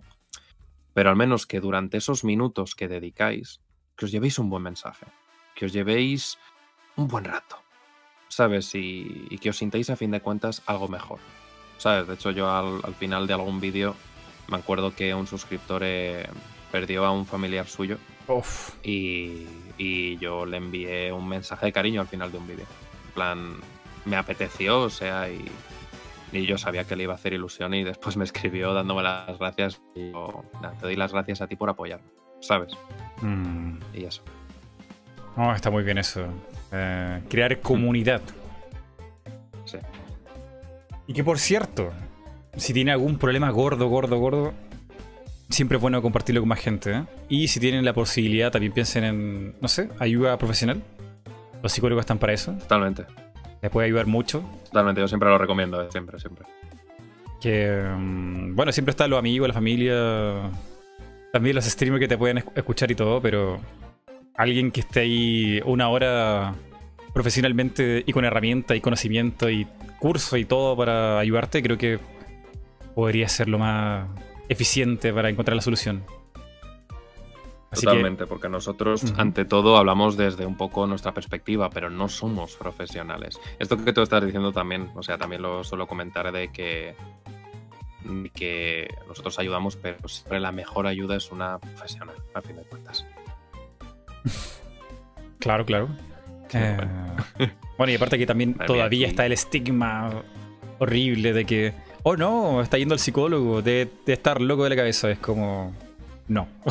Nah, eso, la gente es idiota. O sea, yo esto lo digo abiertamente. Yo, yo voy al psicólogo desde hace, desde hace más de cuatro meses y mira, eh, la mejor decisión que yo he tomado en mi vida. Lo digo en serio. Y es ultra positivo porque, porque te ayuda un montón. O sea, eh, y creo que también el, el ofrecerlo, el comentarlo, el decir, tienes un problema, joder, ve al psicólogo, que no es ni, no es ni bueno ni malo, es como, ¿sabes? Eh, ¿Tú has tenido alguna lesión alguna vez? ¿Te has partido un hueso o has tenido una lesión muscular? Sí, sí, eh, me he roto ambos Anda, codos andando en patines. Los dos codos, ¿qué hiciste? ¿Qué hiciste cuando te los rompiste? Quise hacer una maniobra triple desde un tercer piso y salió mal. No, ni siquiera fue algo heroico, fue súper estúpido. Me iba a sentar y la cosa que estaba atrás para sentarme se movió y mira, caí muy mal, o sea, imagínate. Una estupidez, una estupidez, pero ni siquiera fue... Que hubiera valido la pena. Como para decir, oye, me hice un truco, no sé qué. No, o sea, me iba a sentar. Y caí oh, para atrás así horrible y me rompí los dos codos. O sea, qué indigno. O sea, Joder. A ver, indigno. eh, bueno, iba, iba a hacer un chiste malo. iba a hacer un chiste malo. Bueno. qué chiste. A ver, quiero escucharlo. No, no, no. no, es No, que yo, yo. Yo tengo un humor muy malo, Mighty. Yo tengo un humor muy malo. Nah, a ver, te lo digo. Ajá. De- por- pero anda, hombre, quiero saber. Pruébame. ¿Tú, conoces el personaje de, de huesitos en el Mario Kart? Huesito Drive-On, ¿sí? Uh, no. ya para dónde Te lo empezaste a pedir a partir de ese momento, tío. Pero- Lo siento, es muy lamentable. Yo soy muy malo con los chistes, te aviso. O sea, pero ¿sabes lo que es ser penoso con los chistes? Ese soy yo. Conozco casos peores, ¿eh? Conozco gente peor. O sea. No, ya, ya estoy acostumbrado. Créeme. Bueno, bueno, bueno, discúlpame. ¿De qué estamos hablando? De Drive-Ons. ¿Cuál es tu personaje favorito de Mario Kart? De Mario Kart, eh, yo sí, Yoshi. yo sí. Me lo suelo pedir en rojo. Mm. Hay, hay- Así no sé, me, me, me persigue los Yoshi eh, en todas las partidas. ¿Sí? Sí, ¿En sí. Joder, Es que a mí, a mí me gusta mucho eso. O, o tiro también de. mm, Suelo coger a Link en el Mario Kart 8. Es muy extraño ver a Link ahí en Mario Kart. Pero ¿qué, qué, qué estáis viendo? Mario Kart. O sea, Link en Mario Kart es como. ¿Qué? Ya es raro. O Mario, o Mario. De niño me cogía huesitos en, Sí, en el Mario Kart DS. Es que Bueno. me he jugado a todos. Yo me he jugado mm, a todos los Mario Kart.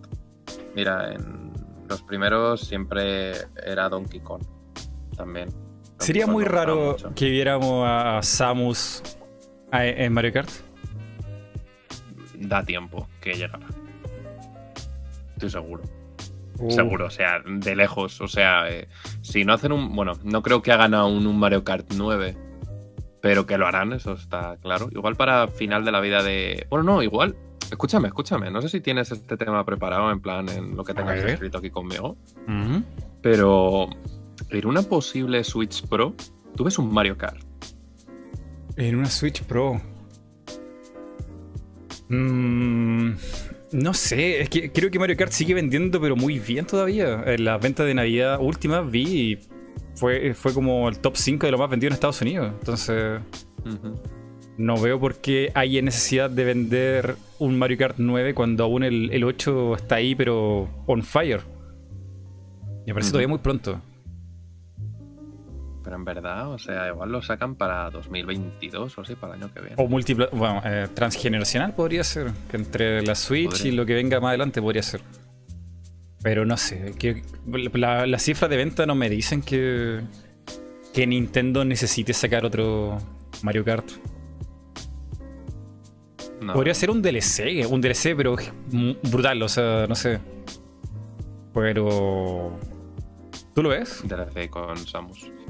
Yo es que, a ver, lo estuve comentando con un amigo mío de, de que yo creo que va a llegar una Switch Pro, una versión mejorada, intentando, no voy a decir rivalizar con las nuevas consolas, pero sí diciendo, hey, que, que vamos un poquito más, ¿sabes? Porque se está quedando desfasada la Switch. Mm. Pu- Pues una mejora que que permita los juegos de Switch normal, pero con, lo he dicho, valga la redundancia, unas mejoras para nuevos títulos. Y yo creo que igual para finales de este año, eh, tú piénsalo. Pokémon y Zelda. Para venderte una Switch nueva, oye, vende como churros, ¿sabes? No, remakes en la, en la nueva versión de la Switch. Vamos, hasta yo caigo. en plan, como en Nintendo, toma mi dinero, aquí tienes. Versión de Zelda Breath of the Wild 2. Toma mi dinero otra vez, por favor, cállate. No, pero no sé qué, las funcionalidades de la Switch, que te calles, come. Y ya está. ya está, ¿sabes? Pero no sé, me parecería muy interesante. Eh, pero- eh, pero, eh, tiene har- hartos temas la Switch Pro. Que yo no creo que. O sea, tendrían que ser. No sé. ¿Cuál sería la, la función nueva de la Switch Pro? ¿4K? ¿Más Algo memoria? Sí, eh, algo distinto a los Joy-Con, porque eh, tú has probado la Play 5. No sé si has probado la Play 5. Muy por encima, o sea, no. He El jugado mando. juegos, pero no, no he visto así como todo lo que tiene. O sea, el mando te prometo que, que yo lo he sentido y rivaliza a, a- a los Joy-Con. Solo que a mí por primera vez se me, han ro- se me ha roto un Joy-Con. Y mira que he tenido suerte en tres años que no se me ha roto. Pero ahí de repente yo me he topado con una cosa que es como. ¿Y ahora qué tiene de interesante el Joy-Con? ¿Sabes? Es como. Nintendo ahora tienes que innovar en otra cosa. Nintendo siempre ha sido. Vamos, es. Yo siempre he sido un pelín más de Nintendo que de, que de Sony. Nintendo, tío. ¿Qué te pasa? Estás, estás un poco dormida ahora mismo. Mm. Saca pecho. Saca, saca pecho de algo nuevo. Y yo creo que deberían. No, no te puedo decir porque yo no soy. Yo no soy creativo, pero yo creo que con una Switch Pro eso quizás mejoran apartado técnico como hicieron con la Wii U. Y aportan alguna cosilla nueva.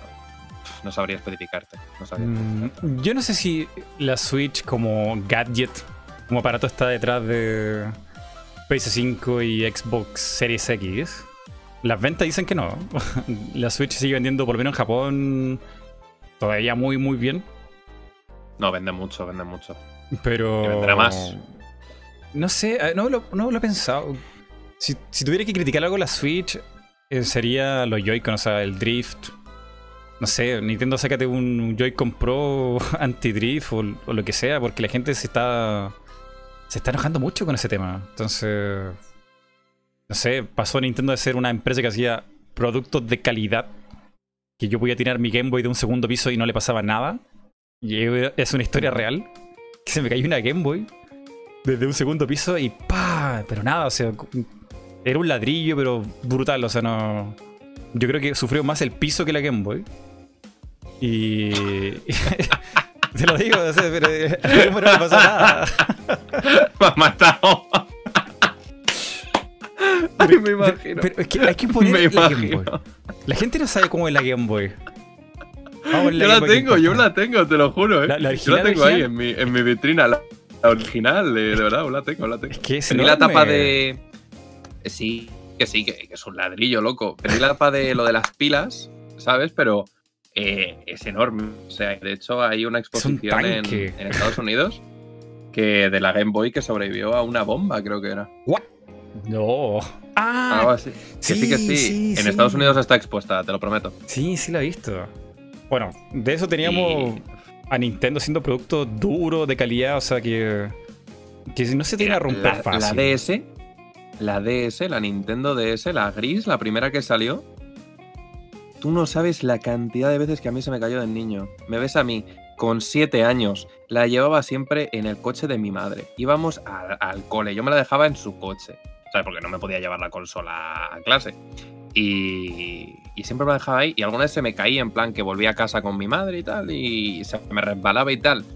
Mira, esa consola sigue funcionando. Se me rompió una. mm, Joder, ¿sabes la pantalla esta superior que te venía con unos enganches abajo entre pantalla y pantalla? Sí, sí, sí. A mí se me rompió una parte de la derecha, ¿vale?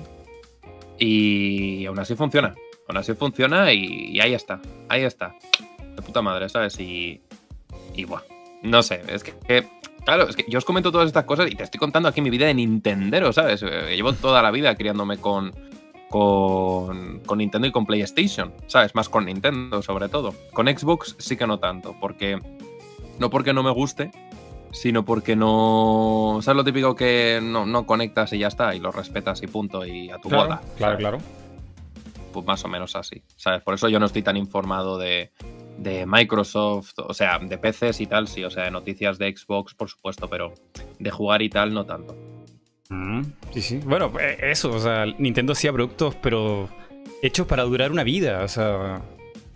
No solamente unos rayones, no, durar una vida, o sea, hay Nintendo hasta que el día de hoy funcionan, la primera Nintendo, los cartuchos igual. Eh, y ahora con, con Nintendo Switch se perdió mucho eso. O sea, los Joy-Cons no funcionan bien. Yo de hecho no, uso los Joy-Cons porque tengo miedo que me salga el drift y tengo el Pro Controller. Pero hasta en el Pro Controller, la cruceta no funciona bien. Entonces, ¿qué pasa Nintendo? ¿Dónde está la calidad en los productos? Ya como que eso está difuminando mucho. Peligroso. Y la gente se está quejando y, y, hay demandas. Sí, sí, no, y está habiendo ya bastante, bastante. O sea, en redes, tanto como hemos hablado antes, pues se nota también. Pero... Mm, no sé, eh, es que no creo que volvamos a tener a, a, corto plazo esa Nintendo. Y de hecho, yo, yo la echo de menos. O sea, en este panorama, a veces hasta echo de menos a esa Ninty tan característica de hace años, de verdad. Mm, sí, sí. A ver, preguntas difíciles para Hierro. ¿Ves este año a, los tres grandes que pueden aparecer aquí en Nintendo Switch. Y me refiero a Bayonetta, Metroid Prime 4 y Zelda Breath of the Wild 2. ¿Lo ves en 2021? No. No. wow, qué rápido fue todo eso. no, no, no, es demasiado bestia, la verdad. No, no, no te digo los tres juntos, pero ¿alguno de ellos podría aparecer? Algunos sí, algunos sí. Igual te diría Zelda porque es el aniversario pero todos de golpe, no sé, sería muy loco, ¿sabes? No, Zelda no. no, no te imaginas, no. O sea, sería increíble, pero no. O sea, soñar ya tiene un límite. Pero, ¿alguno de los mm. tres, cuál crees que tiene más chance? El Zelda. El Zelda, ¿eh? Teniendo en cuenta el desarrollo y tal, eh, el Zelda. Sin duda, sí. Mm, y en una segunda oportunidad, ¿quién podría estar entre Bayonetta y Metroid? Metro. No, Bayonetta. Bayonetta. ¿no? Metroid con, el desarrollo y tal, que acuérdate que se reinició, no, no lo veo este año. No lo veo. Además que no hace mucho, hace una semana atrás, bueno, unas dos, tres semanas, eh, publicaron por ahí en la cuenta de Retro Studios que están buscando un director de arte, director de narrativo, es como... O sea, todavía están buscando que está en una, en una preproducción, están ahí en la preproducción. Entonces, uff Creo que Metroid está en una zona lejana todavía. Está muy lejana. Y mm. bueno, hace una semana atrás, o fue, esta semana, eh, Hideki Kamiya, famoso por banear a todo el mundo en Twitter, a mí ya me baneó, eh, anunció que el proyecto va bien y que no se preocupen por Bayonetta 3. Es todo lo que dijo. Mm. Me parece. Pues no sé. No sé, o sea, no sabría decirte respecto a esto. Eh, pero una cosita, Mighty, ¿me das un minutito que voy al baño? Por favor, vaya. ¿Me das un minutito? ¿Me dejas? ¿Sí? Vaya, vaya, vaya, vaya. Va, aquí... Eh, así, eh, a ver, no sé, para, para no dejar así en el, en el limbo un poco, ¿tú qué crees sobre esto que a mí me has preguntado? ¿Tú cómo, cómo lo ves? En plan, ¿tú crees que llegaría Breath of the Wild el 2 este añito? Yo te escucho ahora con los cascos porque son inalámbricos. ¿Tú crees que llegarían? En plan mm. Breath of the Wild, con Bayonetta y todo esto.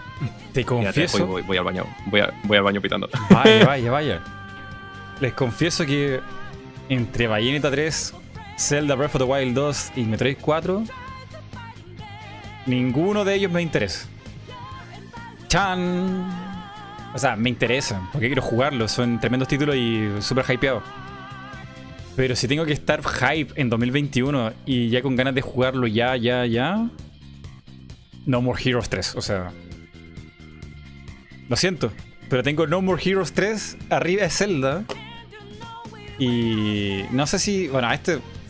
No sé cómo va a funcionar. No sé cómo van a hacer al final, pero. Monster Hunter Rise también me, me mucho. Y Disgaea 6. O sea, son, son mis juegos favoritos de la vida. O sea, Disgaea, Monster Hunter, No More Heroes. Zelda Breath of the Wild 2 Ah, no sé, es que el 1 era muy bueno. Pero. No sé. Como. Tengo una, una ruptura tan importante entre el tráiler que se veía tan majestuoso con esa música y la animación y todo. Y me hice una película en mi cabeza de cómo podría ser la historia. Al final no fue así. Que. Que prefiero irme con calma a estar hypeado locamente por Zelda 2. Que llegue cuando quiera y lo jugaré ahí expectante, pero. Así, así con calma. no, no voy a decir más. Eh, con calma, ¿no? Y tú te quedas ahí un poquillo ahí con la calma. sí, no, es que. Buah, pero. Peligroso hype. Tú te has. Sí, ¿no te has montado alguna historia ya con, con Breath of the Wild 2? En plan, en la cabeza. Yo ya tengo, lo tengo confirmado. Ojo. Como diría Cierto Cuéntame, cuéntame. Está, confirmado. Tengo la exclusiva. No, no, confirmado. y es que eso es exclusiva. Te iba a decir que, que, delante del confirmado esperaba la exclusiva, ¿eh? sí. Mira, te voy a contar toda la historia de Zelda 2. Vale. Pero eh, con ojo aquí la gente que va a escuchar esto. Porque si no han jugado el 1, yo tengo muchas chances de, ah, de acertar. Hay muchas chances de que esto sea cierto. Así que si no jugaron el 1 y escuchan esto y es real y se echan a perder el juego, no es mi culpa, es la culpa de Hierro. Porque él preguntó esto, no yo. Así que ojo aquí. Lo que sucede es que Ganon es un experimento que hicieron la gente de Hyrule de separar eh, a Ganon de Ganondorf a través de no sé qué tecnología olvidada de la gente de Hyrule. Entonces le chuparon todo lo que Ganon a Ganondorf y dejaron ese tipo seco ahí. Eh, ya como. como que, en el fondo es como el sueño de, la gente de Hyrule. Porque este tipo siempre va a renacer. A cada rato va a tener un plan maligno, nos va a matar a todos, qué sé yo. Entonces la mejor forma de nerfearlo es dividirlo en dos. Entre la maldición de. ¿Cómo se llama? El, Heraldo de la Muerte, no me acuerdo cómo se llama el, el primero. Sí, el Heraldo. Y el, y, el, cuerpo humano, o sea, el cuerpo que reencarna. Entonces tienes como el poder desatado, qué sé yo, y el cuerpo humano. Entonces tiene ahí la, división. El tema está que en algún momento cuando lograron la gente de Hyrule, y esto un poco medio Ghibli, eh, lograron tener la tecnología para hacer esto, se obsesionaron con la tecnología y mm, bueno, pensaron que tenían bajo control a Ganon y a Ganondorf. Y esto se le salió de las manos y ahí queda lo que pasa con el cataclismo. Que es como... Liberaron una tecnología que tenía que estar olvidada por algún motivo. Porque se dieron cuenta que esa, misma tecnología lo iba a matar. Y así fue. Y va por ahí. O sea, creo que, que Zelda 2 va a ir por un camino de, de descubrir que la gente en Hyrule cometió un error del pasado. Y, lo están cometiendo otra vez en el presente. Me molaría, me molaría. No, me molaría porque en el guion entonces se cuestionaría un poco el papel de los propios ilianos. ¿eh? Sí, sí. son ellos los propios artífices de, de Ganon. O sea, me molaría, me molaría. Me molaría, ¿eh? Me gusta mucho. nunca lo había pensado, ¿eh? te lo juro. Pero de verdad. Pero eh, yo lo encontraba casi como muy plausible dentro del, del, del 1 incluso. Porque es como. O sea, ¿por qué una tecnología tan buena? Que, porque tú ves a Hyrule y es prácticamente medieval. Pero tienen ahí rayos láser, loco, cosas que vuelan. ¿Qué onda? ¿Qué, por, qué, ¿Por qué no le sacan provecho a esto? Bueno, probablemente porque la tecnología en algún momento los corrompió. Y los llevó a, estar en un estado medieval de nuevo. Bueno, son teorías mías. ¿Qué piensas tú de Zelda 2? De Zelda 2, que cómo lo veo yo, pues mira, si, si te soy sincero, eh, yo creo que va a tener, yo creo que, de hecho hice eh, un vídeo de esto, de, hablando de, de, la raza de los Zonan. Porque de todas las razas, eh, no sé si lo conoces, lo de la raza de los Zonan, acuérdate del tráiler de Breath of the... Los Zonan, sí, sí. De, mm, el tráiler del 2, ¿te acuerdas que hay como unas ruinas con una arquitectura muy característica. En plan, como que hace y de repente se mete dentro del templo. Y tenemos muchos, muchas tomas. Mira, espérate, te lo busco yo en mi canal y te lo paso por aquí. ¿No es esto? Que te lo pongo aquí en Discord. Eso es. Vale, eso es. Mira, te paso por aquí, te paso por aquí el vídeo. Eh, y te pongo un poquito el, minutado, ¿vale? Vale, vale. Para que. No tenía idea.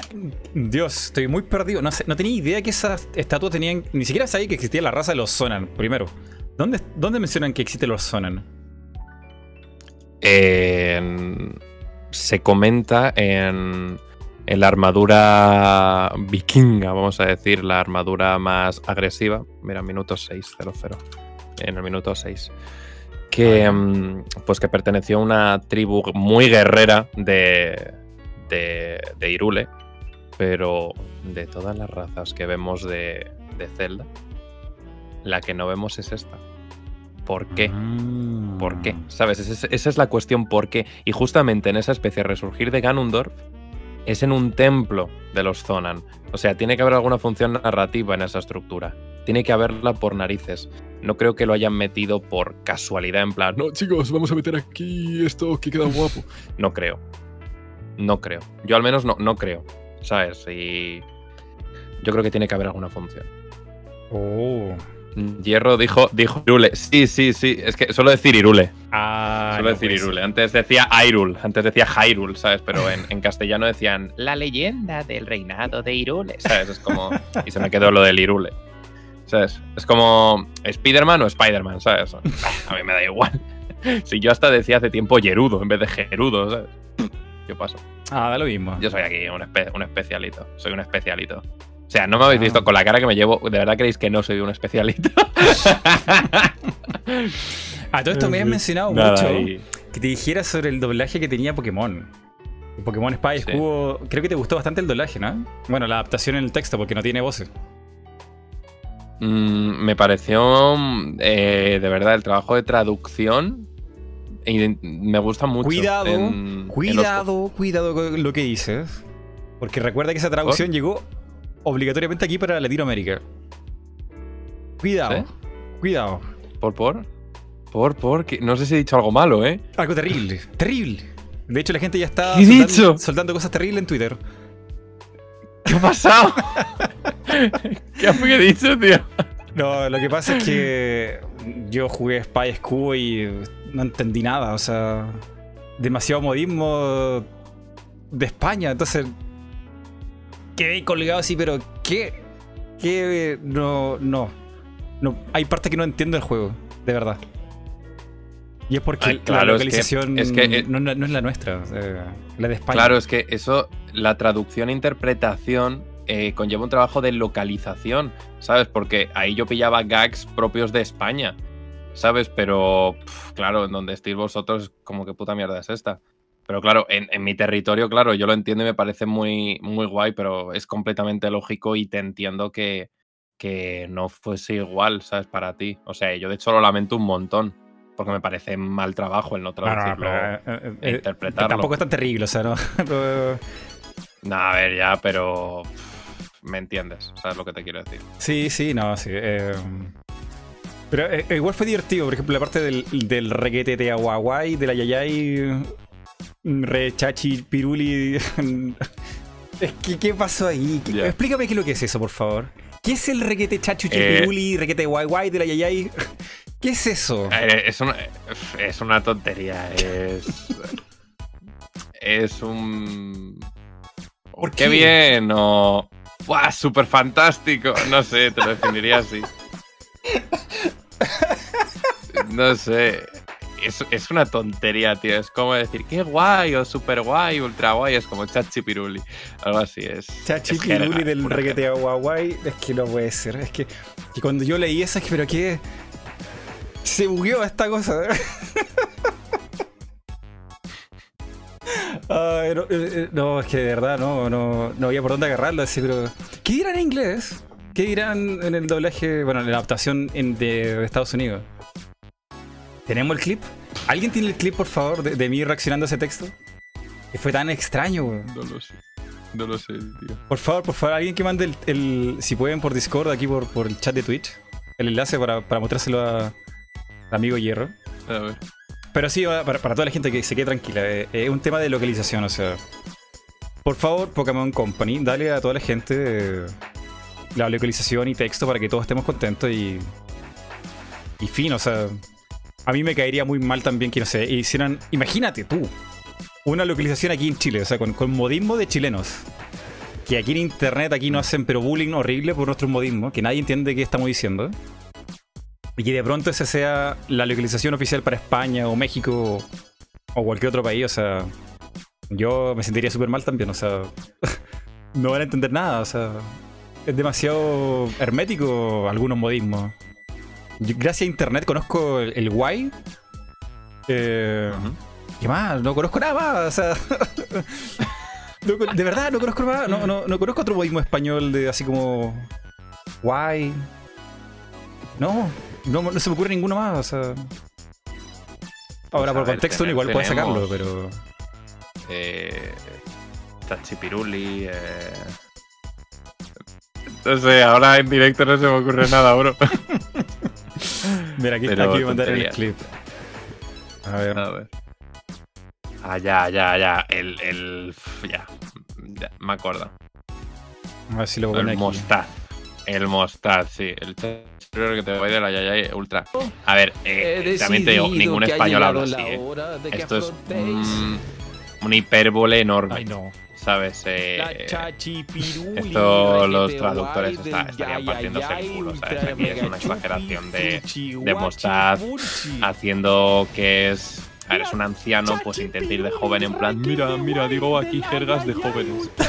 ¿Sabes? Eh, es una hipérbole, es una hipérbole. Ay, no, qué horror. Pero yo también me quedé de piedra cuando lo leí. Me acuerdo en cuando jugué la primera parte de la Isla de la Armadura en directo. Yo con una cara de eh, LOL, ¿qué mierda es esta? No, pero. O sea. A mí me queda más ahora como curiosidad. O sea. Quizás no es. Como la experiencia que podría tener más fiel del juego, pero. Aprendo un poquito más de España, de cosas. O sea. Que también te puede pasar si tú quieres, como, no sé, leerlo en inglés. Es, otro- es- es otra cultura, entonces. Al final, no sé.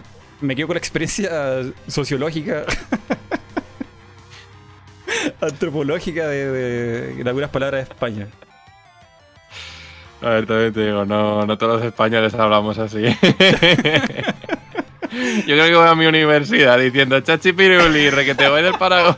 Y me dicen, a tu casa, bro. Tienes fiebre. Estás expulsado. ¿sabes? Ah, No, no, Héctor, ¿quieres un paracetamol o algo? No, no sé, no sé. tío. ah. Pero bueno. Bueno, tenemos aquí qué en Latinoamérica. eh, Nintendo pensó en nosotros y pusieron una adaptación pensada para Latinoamérica en Animal Crossing. Pusieron flores, mariposas, como comunes de, de esta región. Y les quedó bastante bien la, la adaptación, localización para nosotros. Pero sí, a veces pasan estas cosas que uno se pregunta, ¿pero qué? ¿Por qué, ¿Por qué hablan así? O sea, ¿qué significa eso? ¿Te ha pasado alguna vez algo parecido con algo de Latinoamérica? No que yo sepa, no que yo sepa, ¿eh? Te diría que... ¿Alguna serie de anime quizá? Sé que las películas de Disney, la antigua, le llegaron a ustedes de nosotros. Sí, y a mí me gusta, ¿eh? O sea, por raro que suene, eh, yo no puedo ver los Aristogatos o el libro de la selva mm, de otra forma. No puedo. En plan, mm, en serio, no, no- me es imposible. En plan, cuando... ¿Has visto, has visto los Aristogatos? Odio esa película, pero sí. Cuando- Ah, bueno. pues pongo otro ejemplo, tío, la dama del vagabundo. Ah, Eh, sí, sí, también. Peter Pan, Peter Pan, el volarás, volarás, ¿sabes? Es como, necesito ese acento, tío, si no, no soy persona. ¿Mm? En Sí, sí. serio. Eh, yo, de hecho, cuando escuchaba muy- ese ese doblaje de antiguo de Disney, yo, no, yo lo relacionaba con España. ¿En serio? Sí, porque mm, creo que el método de grabación que tenían en esos micrófonos era como de radio. Y nadie suena como de radio en el mundo real, entonces era como... Esto es de, eh, de otro planeta, como raro. Mm. Bu- Bueno, la Pues- impresión que tenía yo cuando era chico. Claro, a ver.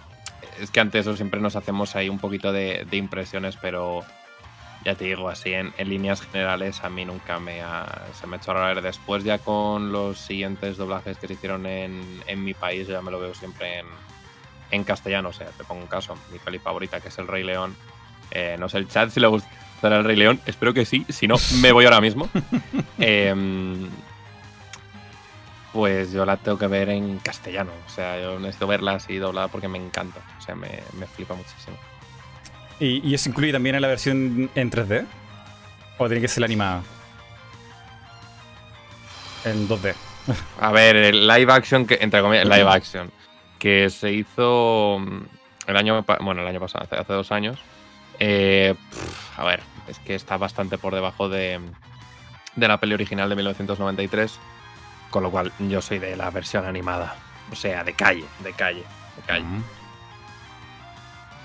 Es muy buena esa película, El Rey León es muy buena. Eh, sí, joder, ya está. Yo ahora me, quiero tatuar una cosa mm, relacionada con la peli, para que te hagas una idea. ¿De verdad? Ah, pero es hardcore fan entonces. A ver, hardcore fan. A ver, te podría decir que a Ver, a ver, si, te tatúas algo, tiene que ser hardcore fan. A ver, sí, a ver, para mí, es que, a ver, sincerándome, es que para mí tiene mucho significado esta película. ¿Sabes? Sobre todo personal. Eh, yo no puedo decirte que es la mejor película del mundo, pero para mí tiene mucho significado personal, sobre todo relacionado con mis padres. ¿Sabes? Y pues más o menos es como una forma de llevarlos a los dos también en mi piel, relacionados pues con el Rey León. ¿Sabes? Y también pues eh, recordar eh, quién soy yo, quiénes fueron ellos. ¿Sabes? Em, es un mensaje simbólico. O sea, em, ¿tú te acuerdas cuando Mufasa y está en el cielo y dice, eh, recuerda quién eres? Remember, remember who you are, ¿sabes? Sí, sí. Pues más o menos yo siempre eso lo he asociado mucho a, mi padre, también por cómo fallece Mufasa y tal. Pues yo lo he asociado mucho a, a esta peli con mi vida. Y ahora pues lo que haría en el tatuaje es eh, un mensaje de Remember con alguna cosilla del Rey León pero con la fuente, es decir, con la letra de mi madre. ¿Sabes? Y así pues uniría a los dos. Y para mí pues tendría ese significado de, de mis dos padres. ¿sabes? súper místico. O sea, no, sé, que tenía esa beta como mm, espiritual, porque esto es como súper personal. Sí, sí, sí, sí, sí. Sí, y de hecho tengo ganas de, de hacérmelo en el brazo, sería en el brazo. Y ya, ya, ya, verías tú una foto porque lo compartiría por redes sociales porque esto es, es para toda la vida. ¿Sabes? bueno, en realidad te lo puedes borrar si sale mal, no te preocupes. No, no, no. Yo en este caso no me lo quiero borrar. Oh, ¿alguien pensó en, esto? Este podría ser una sugerencia quizá. O una sugerencia media obvia, pero... podría ser. Este... Esto de aquí. Sí, más o menos, más o menos, pero ya te digo, eh, la, fuente sería eso, la letra de mi madre, porque tengo cartas escritas por ella, con lo cual al tatuador le pediría que imitase su letra, ¿sabes? Mm. Algo así, y un diseño del Rey León que no sea tan visto en Google, ¿sabes? claro. Uno, uno, mío mío, sí, por decirlo de una forma. No, qué, bonito. Eh... Qué lástima que la, arruinaron todo con la secuela. Bueno, hay gente que le gusta la secuela de Rey León, pero.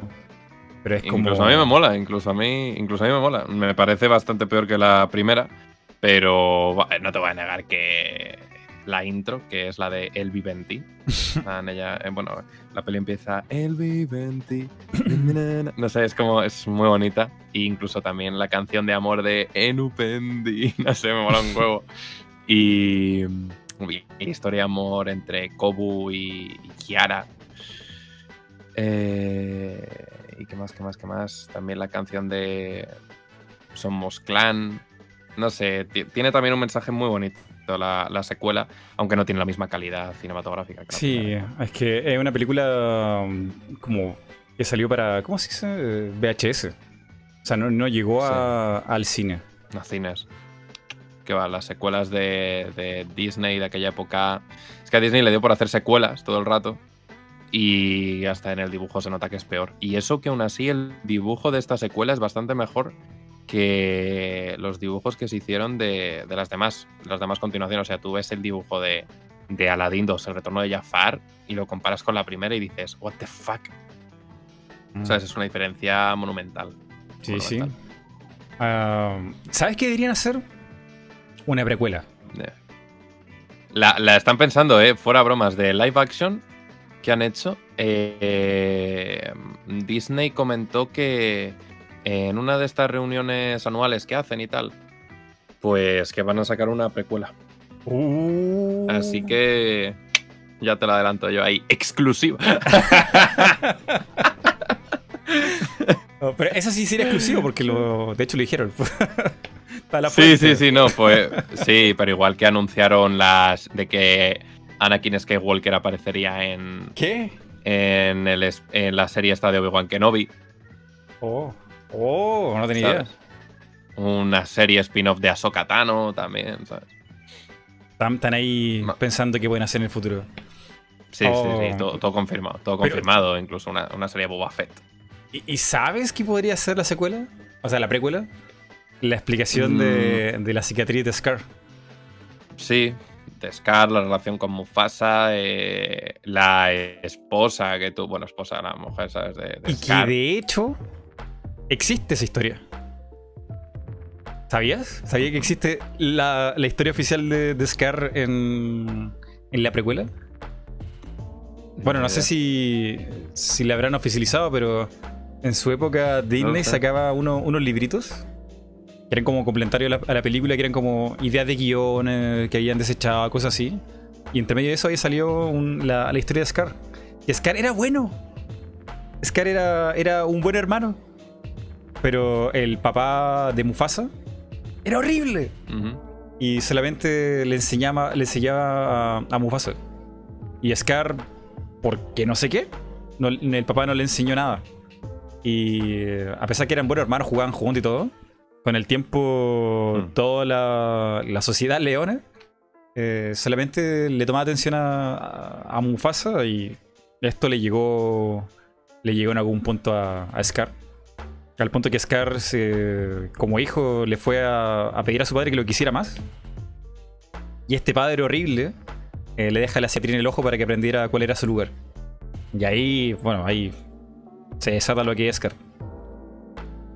Y toda la historia va de. Mufasa tratando de recuperar a su hermano. Joder, pues me dejas anonadado, ¿eh? no sabía nada, ¿eh? Una muy buena historia. Pues buenísima. Madre mía, qué fuerte, ¿no? sí, horrible. Me acabo de quedar. Pues sería muy interesante que hiciesen algo así, porque entonces ya la gente ya no sabría si ir tanto con Mufasa o con Scar, ¿eh? Y eso mola. Generar, Mm. esa, generar esa dualidad en el espectador. Eso siempre mola. Sí, sí. Bueno, y la explicación de por qué el papá no le quería enseñar nada a Scar, de cómo ser un... ¿Cuál es la palabra que usa? ¿Soberano? Eh, ¿Un rey? Era porque el papá creía en el equilibrio de no sé qué cosa. Bueno, en la película lo explican en la 1, que hay un equilibrio. Y la cosa es que solamente Sí. puede haber un... Solamente puede haber un, un soberano para que haya equilibrio. Y la cosa es que si Scar accedía a ese conocimiento, eh, él pensaba que, no sé, la selva se podría, no sé, ir, al- ir al caos. Y eso también Sí. explica por qué en la 1, Scar, a pesar que logró ser rey, no logró el equilibrio porque no tenía el conocimiento para ser rey. Solamente lo tenía Mufasa. Damn. Está muy bien escrito. Me molaría, me, molaría, me molaría ver algo así, ¿eh? Mucho, ¿eh? Ahora que me lo has dicho tú, ahora bastante más. No tenía Es ni idea de esto. ¿eh? Alto spoiler. Bueno, a ver, ¿no? Estaría. Ya te digo, generar esa dualidad en. eh, en el espectador siempre es un must. Es un must porque entonces le implicas en un proceso participativo viendo la película. Y le generas ahí un poquito de cacao mental de, uy, esto está bien, eh, está bien esta decisión, ¿qué debería hacer? Eh, ¿Qué es lo correcto? ¿Qué no lo es? Eso sobre todo yo lo noté mucho en Civil War, la peli de- del Capitán América que estás ahí con la dualidad de, "Uf, entiendo al capitán, entiendo a Tony, ¿qué hago con mi vida? Un poco así, la verdad. sí, sí. eh, fuerte, fuerte el, el contraste. No sé si irán a tomar esa historia. Ojalá que sí la tomen. Pues espero que sí, joder. Porque entonces humanizas mucho más a Scar y ya no es malo, malo por, por ser malo. Sí, sí. Ah, bueno, igual puede ser que no la tomen porque dentro de todas estas cosas de guion que quedaron, eh, canónicamente debiera haber sido niño el hijo de Mufasa, o sea, de Simba. Y en la 2 eh, es una niña, no, no sé, decisiones que tomaron. Sí, decisiones, en ese caso era ya Kiara. Y para adelante. Pero aún así mola, aún así mola porque después ya se hace el ciclo de que no son tan diferentes ni, ni los malos ni los buenos, sino que en general son leones y hay que tener eso en cuenta. Sí, sí, sí. No sé. A ver, no quiero hablar de Pokémon, ya estamos hablando aquí de Rey León, de, tatuaje. ¿Qué pasó? Sí, al final terminamos derivando porque la conversación es muy es que, es que sí, es genial tener esta conversación así como ya hablamos de Charmander y pasamos a, películas Marvel, entonces como...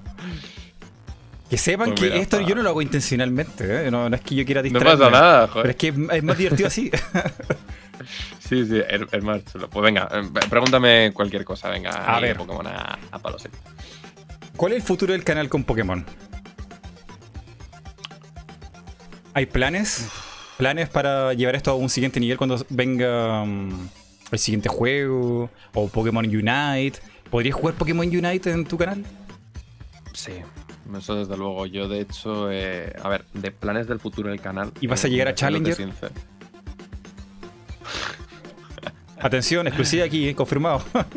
no, no, sé, no sé, no sé. A ver, para, por ahora, o sea, mira, siéndote sincero, yendo más allá de Pokémon Unite, yo en, en diciembre del año pasado, hace un mes o así, yo viendo que las cifras de mis vídeos estaban en estado crítico.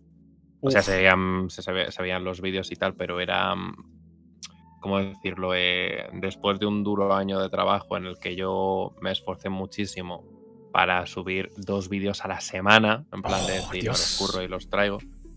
Eh, de repente tenía menos visitas, de repente apenas crecía, o sea, el rendimiento era mucho menor que hace un año. Y tú sabes el típico objetivo que te pones al año, decir, bueno, haces tal. Y yo no he llegado a eso y la verdad es que desmoraliza mucho después de, tanto esfuerzo. Hmm. Más aún después de lo que yo he vivido y tal, en plan por, por, el fallecimiento de mi madre hace un año y poco. Pues más o menos como que yo mm, intenté el esforzarme, el esforzarme, el esforzarme. Vamos, Héctor, venga, que viene lo bueno. Y me di una hostia, me di una leche en la cara enorme. Hmm. Y de hecho pensé en dejarlo, en decir, mira, te has esforzado, has dado el todo por el todo. Y simplemente no, lo has hecho tan bien, algo, algo has debido hacer mal, o simplemente no era tu momento. Pero bueno, eh, ya cambiando un poquito mi mentalidad, ya yendo por ejemplo a mi psicóloga y tal, pues eh, tengo eso un poquito con mi mentalidad de vuelta al vídeo semanal. Si eso si me da la vida, pues si eso subo otro pero vídeo semanal hablando de cualquier cosa acerca de Pokémon, mm, disfrutando, eh, divulgando más y mejor y, y como hobby, ¿sabes? Como hobby comentando desde aspectos que considero relevantes. Por ejemplo, le tengo bastantes ganas al New Pokémon Snap el 30 de abril, ya hablaré de él. Y si salen los remakes, pues obviamente los querré devorar, los querré devorar porque eh, le tengo muchas ganas. ¿De planes así en líneas generales?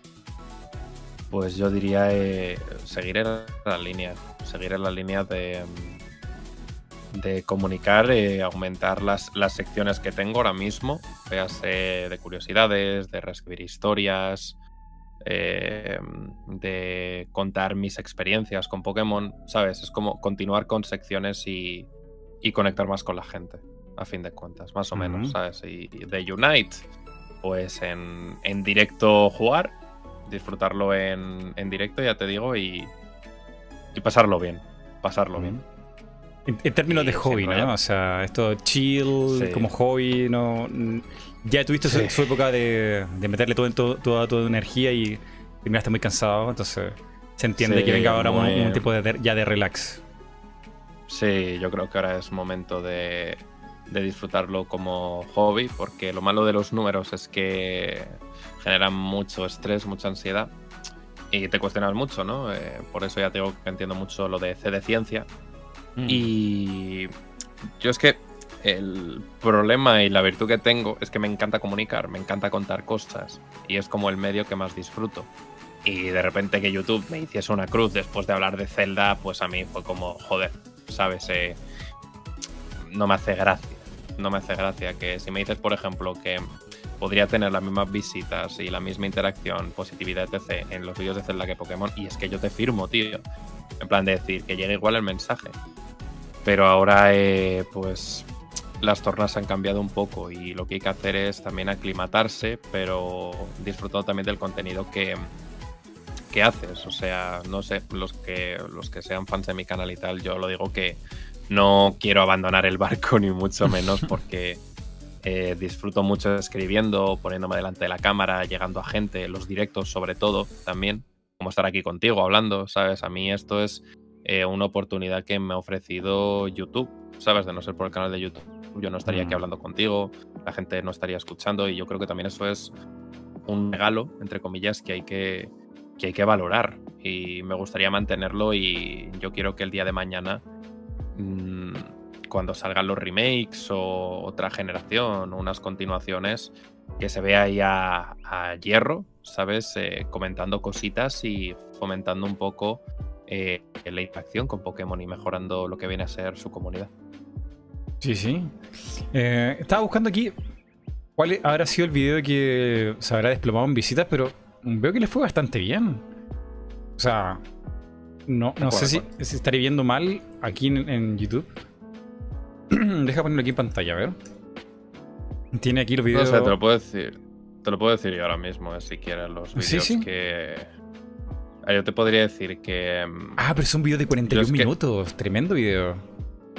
Una película. ver, Sí, o sea, no, no sé, no, sé, no sé cuál estás poniendo. La historia de Legend of Zelda is Hierro. ah, 42 Claro, mil ese eres, el, eres el mejor vídeo que yo he hecho. Yo me refiero a, a los últimos, porque mm, yo es que para que te hagas una idea, eh, mm, las views o visitas que yo tuve, más o menos, porque yo no soy de compararme con otros youtubers. eh, hay mucha gente que Eso es muy peligroso. comete ¿eh? el error de. eh, sí, y yo lo veo mucho y a mí me parece un comportamiento bastante tóxico de la que la gente no tiene culpa. Es que es un problema que tiene la sociedad, ¿vale? Pues yo siempre me comparo conmigo mismo. Siempre es conmigo, siempre, nunca es con un tercero. No, pero es que X me da igual cómo le vaya a X. El que me importa aquí soy yo, Ujú. ¿sabes? Pues yo, por ejemplo, eh, hablando de Pokémon, es que yo estaba acostumbrado fácilmente a una media de pf, 20.000 visitas, ¿sabes? Eh, 20.000, 20.000 y, y de repente me topé con 10.000. Y Yo, Uf. ¿what? Ah, aquí está, hace cuatro meses atrás. Explicando todas las ¿Sabes? versiones de Link de Legend of Zelda. Resumen y explicación. Este debe ser. Oh, hay uno de, de 5000. y- La historia explicada resumida de Legend of Zelda Breath of the Wild. Claro, de repente eso, mi miedo con la era del cataclismo y dije, ¿qué coño pasa? Es como hemos bajado de 20.000 a 10.000 y de 10.000 a 6.000. Digo, ¿qué, qué, qué está pasando aquí? ¿Sabes? Y, y a partir de ello dije, tío, eh, algo estás haciendo mal.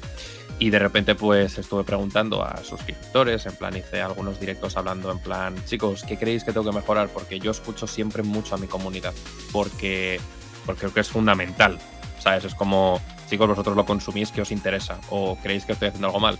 Porque además, si tienes depresión y tal, te machacas mucho y piensas que lo estás haciendo tú todo mal, ¿vale? Mm. Y es. Son. como dice mi psicóloga? Eh, no son deformaciones, distorsiones de la realidad, ¿vale? Y entonces yo pregunté, chicos, ¿hay algo que nos gusta? Y todos me dicen, Héctor, si, si todo está guay, ¿sabes? No, no hay problema y, estoy apre- y sigo aprendiendo cosas de ti, pero es que YouTube no me notifica. Y yo, pues muy bien, muy bien. ¿Sabes? Yo, pues de puta madre, ¿sabes? Digo, vale. Y claro, y en ese momento tú ya se te presenta la dualidad de decir, ¿qué hago? Mm. ¿Qué hago? Y, y yo por eso he llegado a la conclusión que, ojo, que ojalá, ojalá, ¿sabes? Ojalá terminemos escuchando este podcast dentro de un año y sea todo lo contrario. Pero yo, yo he llegado a la conclusión, Mighty, si te soy sincero, de, de tomar esto de verdad 100% como hobby, uno a la semana, te cuento algo, disfrutamos todos juntos, pasamos un buen rato, seguimos haciendo directos, pero yo espero encontrar de verdad mi, trabajo y, ya está, ¿sabes? Porque, porque en un trabajo normal tú desconectas, tú llegas después de tu jornada y desconectas, estás con tu familia, con tus amigos, con tu pareja, tranquilo. Y en YouTube es que nunca desconectas, nunca. Hmm. Nunca y te presionas mucho, mucho, mucho, mucho, mucho. Sí, sí. Y además que también chupa mucha energía, o sea, uno tiene expectativa. Este video le voy a dedicar mucho cariño, quiero que le vaya bien y guau, es todo lo contrario la realidad. Entonces es como, es mi culpa, hmm. no me estoy esforzando lo suficiente. Exacto. ¿Será que la gente ya no le interesa? Eso es. Sí, es eso. Claro, claro, no. Es que, ay, exactamente, es que justo lo que tú dices, tío justamente lo que tú estás diciendo. Y claro, y te propones guías por las que mejorar. O bueno, pues voy a hacer un guion de una determinada manera. O sea, uno de los guiones que a mí más me gustaron, que es una carta de, de amor, lo digo tal cual, a, a los youtubers, que la, mayoría no lo pilló el mensaje, pero ese, ese es el mensaje que tiene. Yo subí un vídeo antes de, creo que de, subí uno de eso, el de mi miedo, cólera, el cataclismo, pues unos días antes subí el de por qué tú eres tan importante en el mundo de los videojuegos, así. Y entonces explicaba eh, un concepto que se llama el del prosumidor y la importancia que este tiene en un fandom de videojuegos. Pues ya te digo, el, prosumidor es lo que te he dicho, es un tío que es un productor y un consumidor de contenidos, ¿vale? Y en ese caso, pues yo comento y pongo de, de ejemplo cómo una crítica que yo hago a un tráiler de Las Nieves de la Corona puede incluso rivalizar al mismo tráiler de Las Nieves de la Corona. ¿sabes? Y lo pongo con datos, es decir, no me lo invento, ni voy aquí de tío y con el ego de la leche, sino que lo pongo. E igual que por eso mismo, figuras como Folagor, eh, Carimero, eh, yo que sé, Marcus, Murky, etc, etc, eh, pues tienen mucha relevancia en el fandom de, Pokémon, ¿sabes? O Ibaru, Cosmic, Niger William, etc, etc, ¿sabes? Mm. Son figuras importantes y que y que si ellas alguna vez dudan de sus capacidades, pues que se vean que, son importantes, ¿sabes? Y que, que, sus contenidos pues valen mucho. Y más o menos es eso, es un vídeo que yo podría definir de, de, revolución. Es como en la actualidad los creadores de contenido que tienen números son revolucionarios respecto al contenido que no solo consumen, sino que también crean. Mm. Y ese vídeo, pues por ejemplo, lo vieron 7.000 personas. ¿Sabes? Y ahí se quedó. Y me dio pena porque el anterior eran 35.000. Y yo decía, joder, no interesa. es que es, muy difícil promover un video y predecir el éxito hoy en YouTube. O sea, tienes que saber mucho de marketing, de SEO, del horario, de un millón de cosas para que a un video le vaya bien. Es muy, muy difícil. quizás si estuviéramos en 2015, 2016, ese video quizás lo hubiera ido muy bien. Pero ahora lo que muestra YouTube, las recomendaciones, las notificaciones, qué sé yo, están súper mediadas para que nadie pueda hacer exploit de esto y sacarle partido. Y sobre todo, bueno, la culpa de esto la tienen los canales eh, y gente que subía cosas nocivas y tóxicas a YouTube. Eh, porque subían cosas virales, pero virales malas, o sea. Mm fake news, cosas hasta peligrosas para la salud, como toma este remedio y te curarás de no sé qué. Entonces, el algoritmo está en función, como decía C de Ciencia, que sea un poco aleatorio. Para que nadie se vuelva tan viral como antes, porque la gente viral, es, tú no sabes si es buena persona, tú no sabes si va a decir algo bueno. Puede ser. Bueno, por eso YouTube barrió con todo el contenido político de ovnis, de, de cosas como creepypasta porque vio que eso era muy peligroso eventualmente. Y ahora nadie puede ser, no sé, un, un, youtuber de un millón de suscriptores tan fácil en, un mes o en un año. O sea, tienes que trabajártelo horriblemente para salir adelante. Por toda esta gente mala. Sí. Sí, estoy muy, estoy muy de acuerdo con lo que dices. Sí, sí, sí. O sea, no, puedo poner puntos sobre las sillas. Pero lo que hablas sobre tu video sobre ser prosumidor, ¿lo dije bien? Em, sí, sí, prosumidor, prosumidor. Mira, eso yo, también he estado como en una fase de letargo en enero, sin casi subir video, porque me he estado como conceptualizando qué hacer con mi canal, cómo hacer que esto funcione. Y um, estudiando, estudiando mucho YouTube, eh, llegué a, una importante información o concepto. Eh, y que tú lo mencionaste bastante bien recién. Hay una cosa que es la fanbase y otra cosa es la comunidad. No son lo mismo. Cuando tú te refieres a Folagor, Folagor cuando comenzó, él buscaba insertarse en la fanbase de Pokémon. Nadie conocía a Folagor, a nadie le importaba su opinión. La gente quería ver a Pokémon. Pokémon es lo que ponen en el buscador y llegan por a veces motivo a Folagor. Y después Folagor fue creciendo, amasando gente. Y ya no se transformó en una, una fanbase de Pokémon. Era una comunidad, gente especializada, que ya no quería solamente eh, encontrar a Pokémon. Querían encontrar a Folagor querían ver la reacción de Folagor con el nuevo tráiler. Querían a Folagor fallando, atrapando un China. Querían ver los 5 Pokémon favoritos de Folagor. Querían las 50 curiosidades de Folagor. Entonces, hay una diferencia entre el público fanbase de Nintendo y las personalidades que se...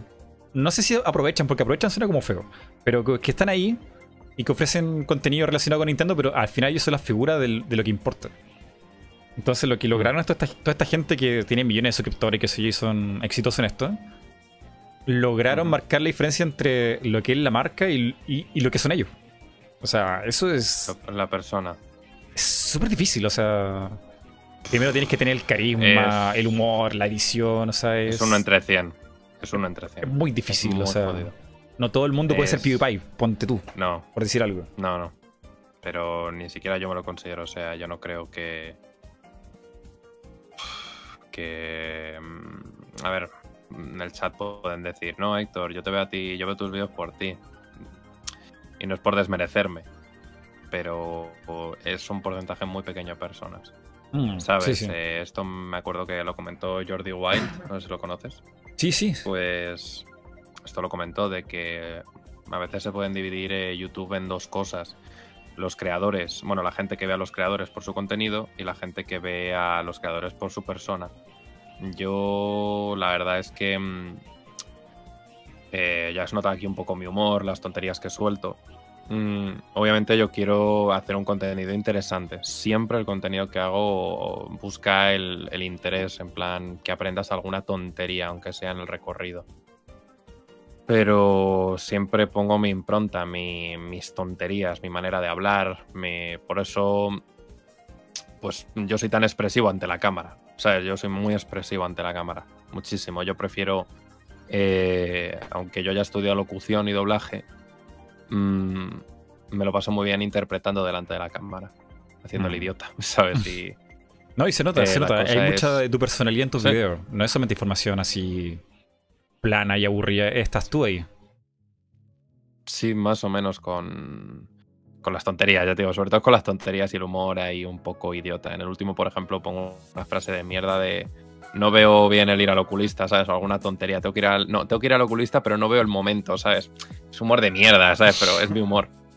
Y, eso, pero es, es, es complicado, es complicado. Por eso chavales que muchas le dicen, yo quiero ser youtuber. Y digo, joder, pues, pues a menudo, menuda batallita te enfrentas, ¿eh? ¿Sabes?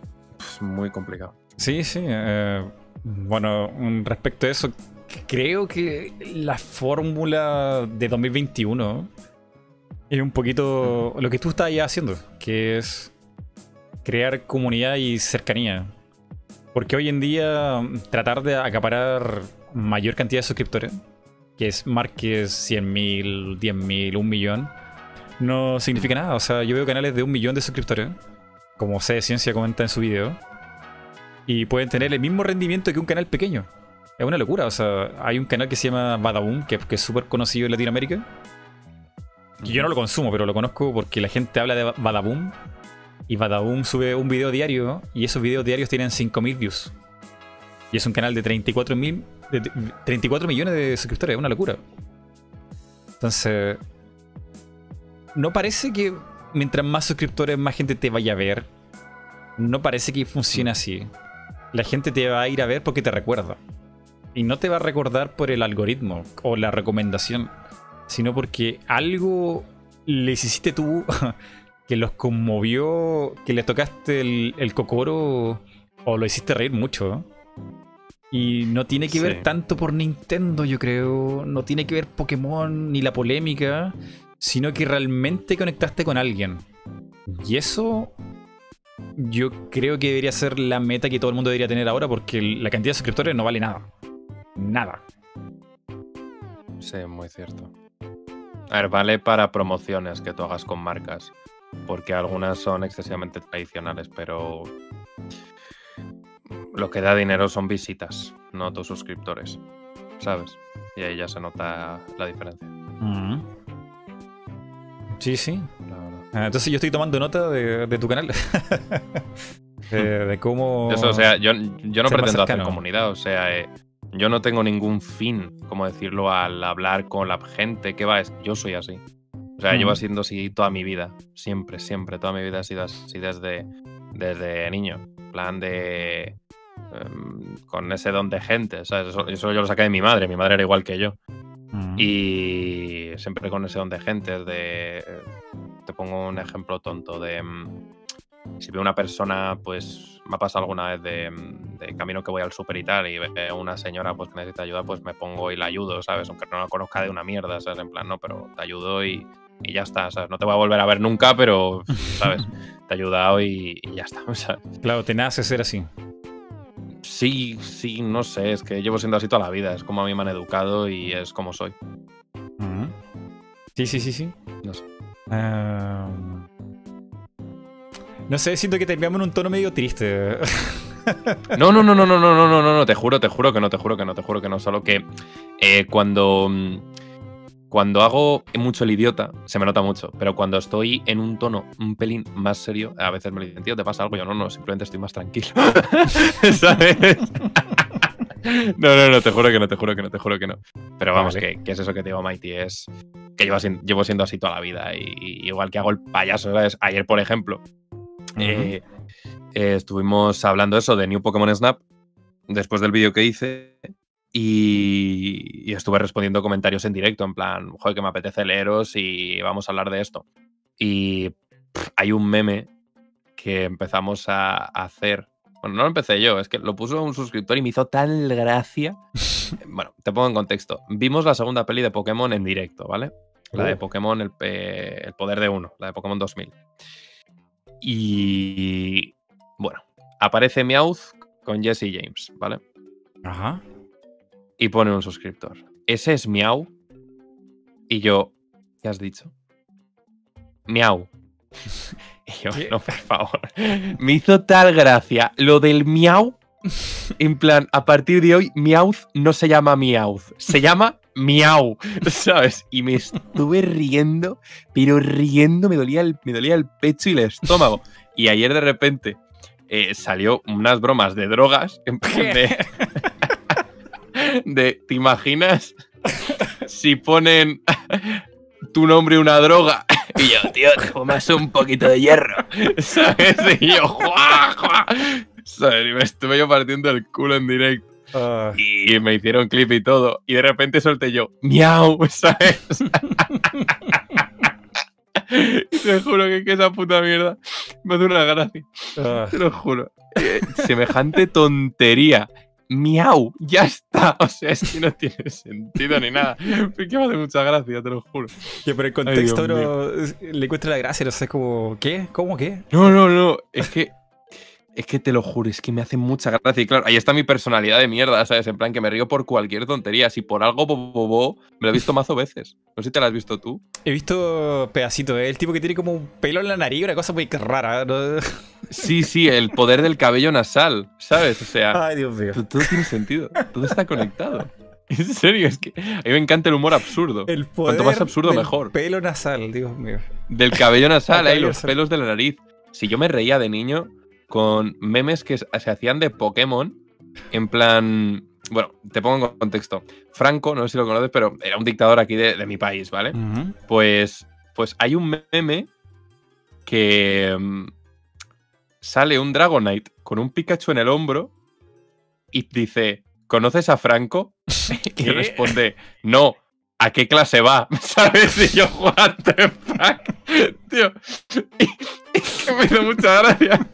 ¿Conoces a Franco? No, ¿a qué clase va? es que, es que me hace mucha gracia esa mierda, tío. Es humor absurdo, tío. Es que me hace mucha gracia, te lo juro. Te lo juro, tío. Es que soy subnormal, soy subnormal, de. No entendí. A ver, la gracia está. Y que claro, dice, ¿conoces a Francisco Franco? Y el otro, como no sabe qué es, dice, ah, no, ¿a qué clase va? O sea, es como una vez que me dijeron, ¿eres taurino? Y dices, no, soy cáncer. ¿Lo pillas? Porque no estás a favor de los toros, porque, eres cáncer, eres, eh, eh, eh, eres Tauro, ¿no? para eso hay que explicarlo, porque en España hay todo un, como controversia con los, con los, con los toros. Sí, con los toros, con los toros de si es cultura y todo eso. Entonces, la tauromaquia y todo eso. En como los animalistas, ahí se le llama taurino. Sí, entonces, aquí, aquí no existe eso, los taurinos. Que aquí no existe lo, lo, de los taurinos, por eso lo pongo en contexto, ¿no? Claro, por eso, por eso los taurinos, eh, ya os digo, los taurinos son aquellos que defienden la tauromaquia. La tauromaquia es, eh, como Suena como la actividad deportiva. Suena como, como una magia, así como que fuera a invocar un toro. Sí, sí, sí, te imaginas, en plan invocar un toro. Ahí me invocarían a mí, ¿no? Que soy Héctorito. Y... Ah. Y, la cosa es esa, que hay eso, hay pues disputas más o menos eh, sociales y culturales respecto si es eh, maltrato, si eh, eso es arte, no lo es. O sea, es eso, hay, hay mucha disputa cultural en mi país respecto a eso. Sí, sí, sí. Basta. Y eso, pero no sé, ya te digo. Mira, ahí el Gabri, que es ¿Qué pasa, Gabri? Que te veo aquí en directo. Poniendo ahí el out of context. Será capullo, tío. en fin, eh, ya te digo, o sea, para que veas que no te miento, que ayer pasó eso y, joder, de verdad, me hizo una gracia, te lo juro. Y Bobobo te la recomiendo. Échale un vistazo, por favor. De verdad. Le he intentado ver, le he intentado ver, pero nunca eh, como que he avanzado mucho. Tengo una pregunta, ¿cómo te va en Twitch? ¿En Twitch tiene, tiene arrastre en Twitch? Mm, quizá, quizá más como hobby te, convenga más Twitch que YouTube. Eh, en Twitch estoy mejor que en YouTube, eh, al menos en términos económicos. Eh, y me siento, va a sonar raro, me siento mejor. En un sentido de, que hablo con la gente, la interacción a mí me da mucha vida. O sea, me gusta mucho interactuar con, con las personas, te lo aseguro. Y, lo que sí que es cierto que a diferencia de YouTube es que ahí no puedo, no tengo mi parte tan creativa, ¿sabes? No, no edito, no me pongo ante la cámara, ¿sabes? No te transmito mensajes de forma diferente y eso a mí me mola. Por ejemplo, ayer em, pues un chaval eh, que se llama Virgil, que es muy majo, pues comentó una cosilla que le había sucedido personalmente y yo pues me tomé un tiempo para hablar con él. Y pues dejo ahí un mensaje que yo propiamente te podría escribir en un guion, pero que te lo comento en directo. Mm. Es eh, menos profesional que YouTube, pero es mucho más humano. Y de hecho, esto lo he comentado muchas veces, que si, por ejemplo, cuando acabe el máster que estoy haciendo y tengo trabajo y no tengo tiempo para hacer vídeos, lo que sí que seguiría haciendo son directos. Porque yo a mi comunidad le tengo mucho cariño, me estoy muy orgulloso de ella y, y no podría decir adiós a, algo que hemos construido entre todos y que, y que ha reunido a personas excepcionales. O sea, muchas personas de, un server que hice yo en Discord se han llegado a conocer incluso en persona. Oh. Y son ahora amigos, eh, tienen grupos de WhatsApp y, a mí me acuerdo que por mi cumpleaños me dijeron, Héctor, sin ti esto no hubiese nacido. Y yo, joder, muchas gracias, ¿sabes? Por, por esas palabras, ¿sabes? Y yo eso. Mm, sí, o sea, Twitch me lo tomo más, mil veces más como hobby, como un. Chicos, vamos a hablar aquí un ratito, hacemos una charlita y luego dormimos. Claro, es otro tipo de producción la de Twitch. Sí. Y no te rayas por las cifras. No, te rayas. No, no. De hecho, te vas como energizado. Totalmente. Yo siempre me voy de los directos cuando hay gente mucho más feliz que con los vídeos, ¿eh? O sea, mil veces. O sea, si un vídeo lo peta, pues claro que estás contento, pero en directo, con la buena vibra de la gente, o sea, si viene algún subnormal, le baneas y hasta luego. Pero la buena vibra, cómo te ríes con la gente, eh, a mí es que me parece lo más, de verdad. Y, ya te digo, yo, por ejemplo, sin mis moderadores, sin los que se suscriben, eh, yo no estaría haciendo directos. O sea, digo lo mismo que con el canal de YouTube por esa parte de si los espectadores y las personas que están ahí, ese contradón, yo no estaría hablando, porque ¿qué habla la nada? ¿Sabes? Mm. No, no tiene sentido. Sí, sí. Ah, qué bonito mensaje. Es que yo, yo, soy, yo soy muy emocional, yo soy muy emotivo, ¿sabes? Ya te digo, yo soy cáncer. El drama va conmigo, ¿sabes? Pero eso también es una, una zodiaco. arma de doble filo, o sea, te, te puedes Sí. llevar, ilusionar muy fácilmente como también caerte muy rápido. Eh, hay que tener exacto. equilibrio. Me ha pasado. Tener equilibrio. Me ha pasado. Me ha pasado, me ha pasado, me ha pasado. ¿Y A tú qué? ver. ¿Alguna vez estás emocionada así mucho? ¿En Twitch? A ver, es que Sí. eh, lo ¿O, único que se o me tienes más templanza? Es que emocionarme así, pero. eh, eh, define emocionarme. Emo- Emocionarme en que, en que a qué escala. Como yo ahora, que te he contado cosas en plan así que, que soy intensito. Que soy intensito. No, creo que soy más controlado en Twitch. Eh, si, si llego así como tener mucha energía en Twitch es, es jugando algo. Eh, que me río de cosas absurdas. Pero que de verdad, o sea, tú lo ves y no, esto no tiene gracia, pero a mí me causa mucha risa jugar a pinturillo. Pero con palabras personalizadas, entonces me salen cosas como estúpidas, entonces como me río y no, o sea, de verdad me falta el aire y, y tiempo para reponerme a veces. Eh, Hmm. los mejores momentos de Twitch que lo, que lo he tenido con, con pinturillo. Pero así como abrirme a la gente y contarle cosas, no sé, con cuidado. con cuidado por, por eso que te contaba. Sí, a ver, yo. Es que yo en eso soy un pelín distinto. En un sentido de. A ver, yo no cuento todas mis cosas personales. En un sentido de que yo ya he visto.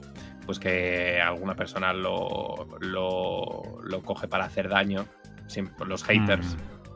Pero sí que, por ejemplo, sucesos que yo puedo contar, por ejemplo, lo de mis padres, es como. Es algo mío, es algo que me define y, lo comento, pues, con tranquilidad, ¿sabes? Y, y si eso ayuda a distintas personas, pues, pues bienvenido sea.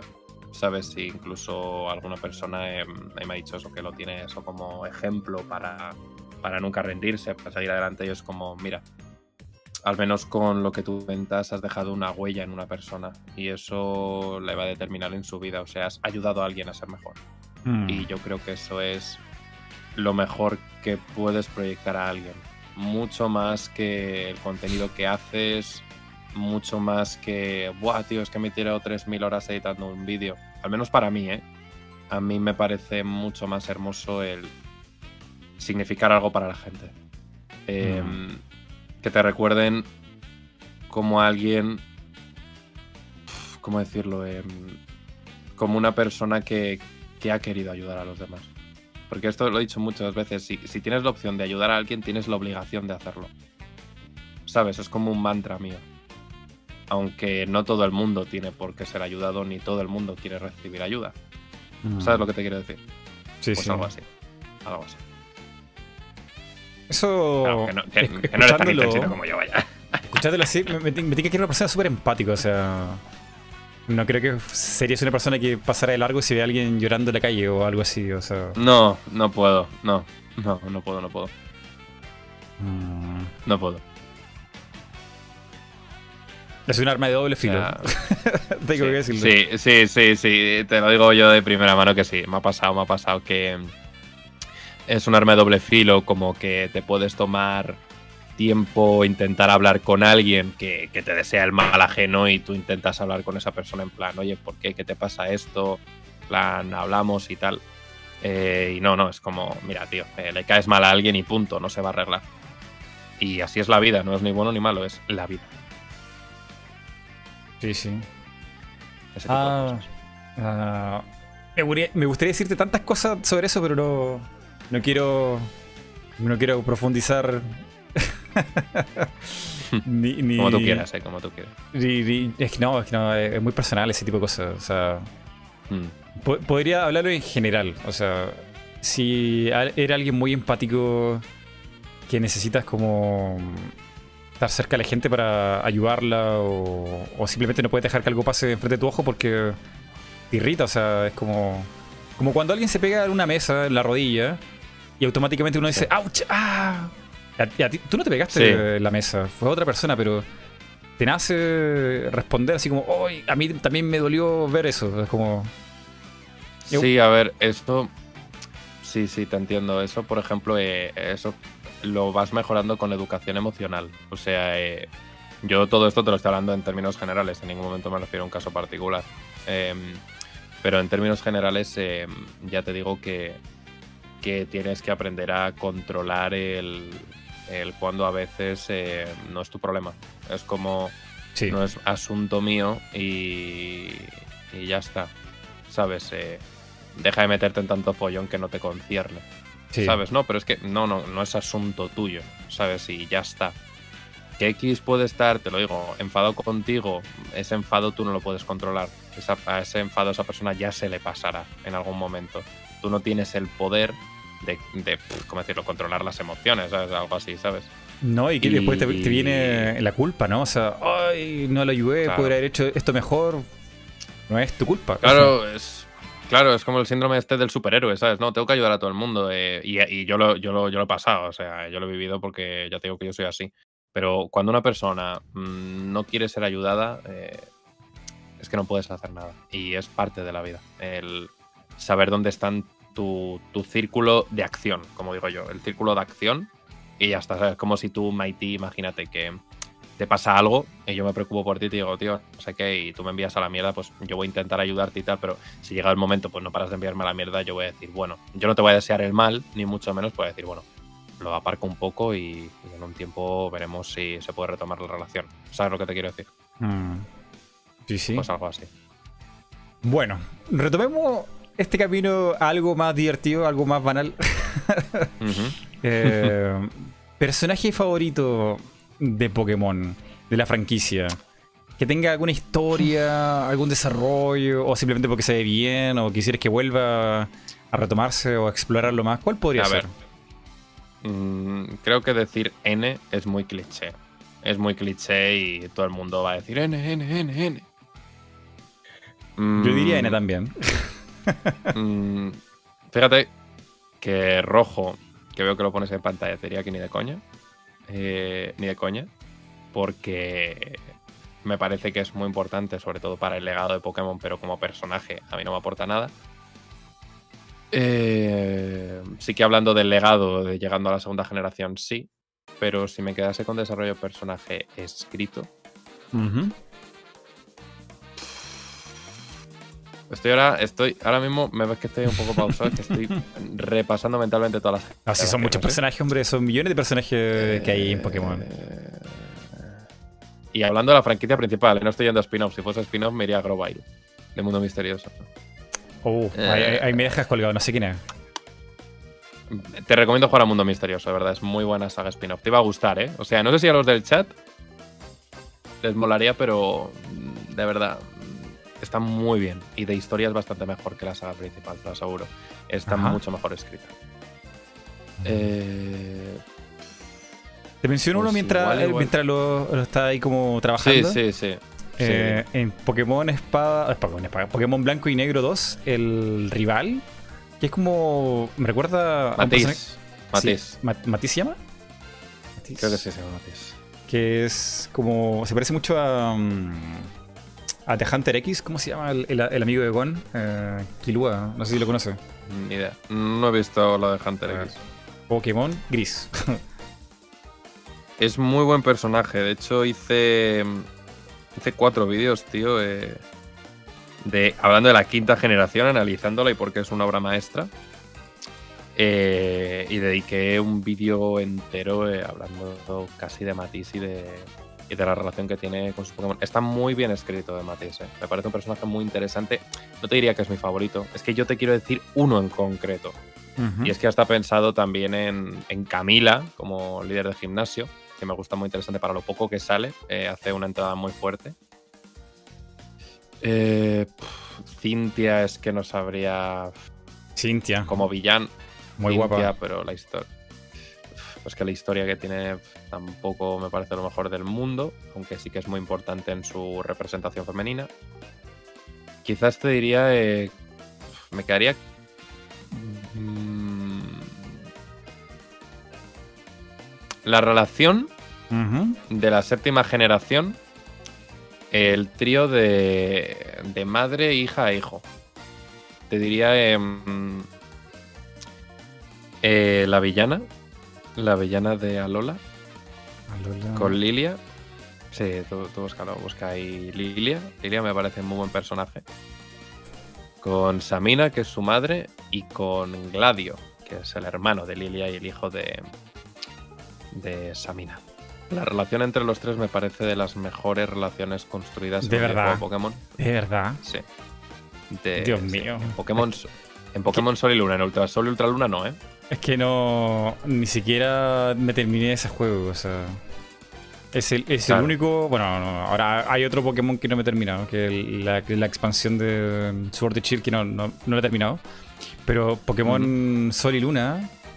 O sea, es que no lo pude terminar. Lo intenté. Quise que me Es que- gustara, pero no pude, no pude terminarlo. ¿Dónde, ¿Dónde te quedaste? ¿Dónde te quedaste aproximadamente?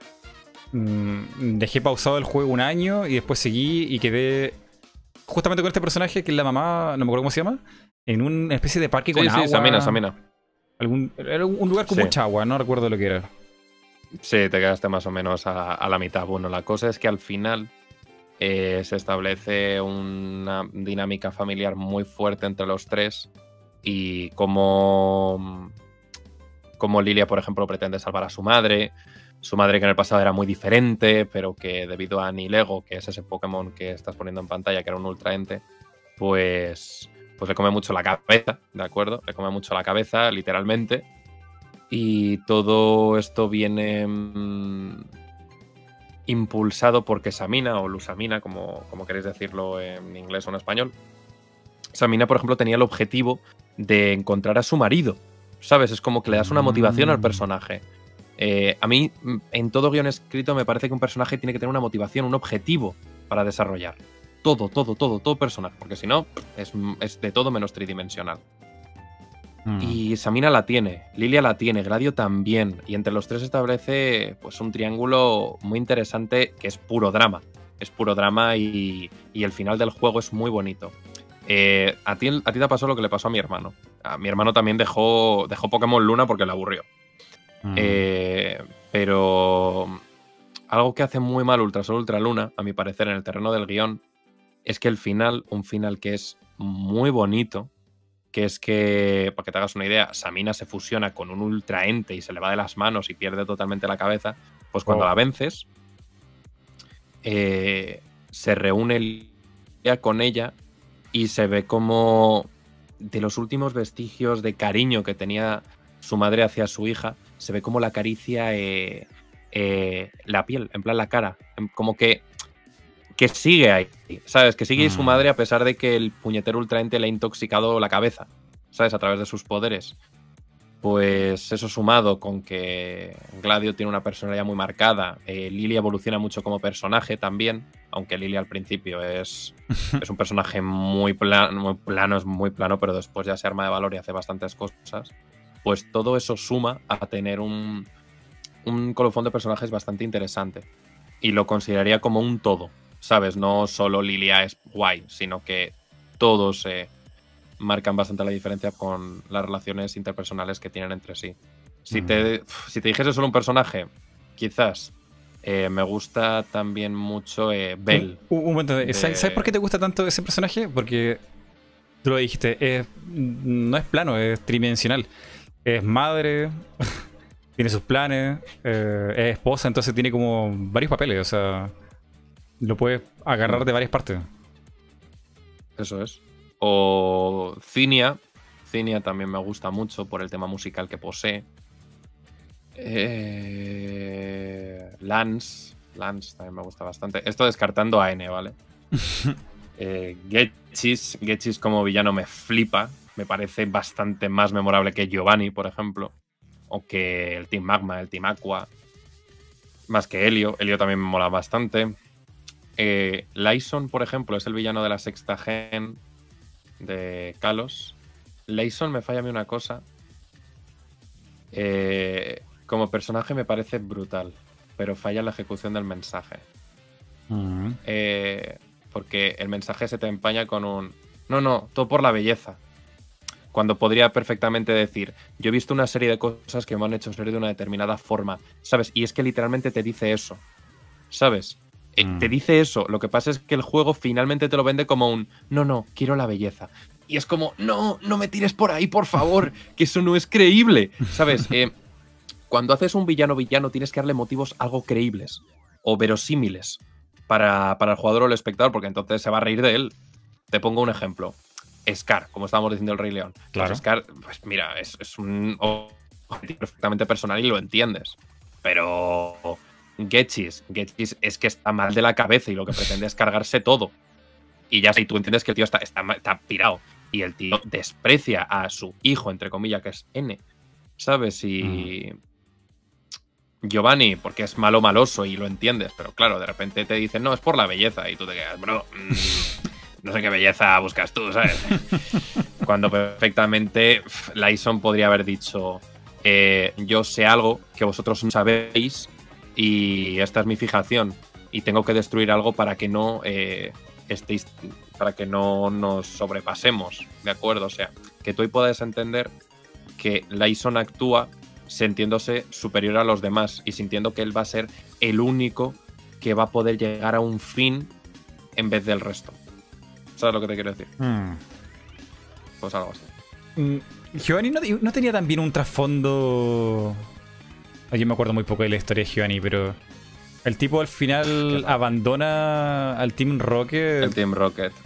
porque. ¿por qué, Sí. ¿Por qué lo abandona? No me acuerdo muy bien. Porque derrotas al Team Rocket. No Pero- hay más. O pero- sea, es eso. O sea, literal, No- literal, de no- verdad. No te es así. el juego así como, ay no, me quitaron, me quitaron las ganas de. No, o sea, lo abandono. No, es así. Es así.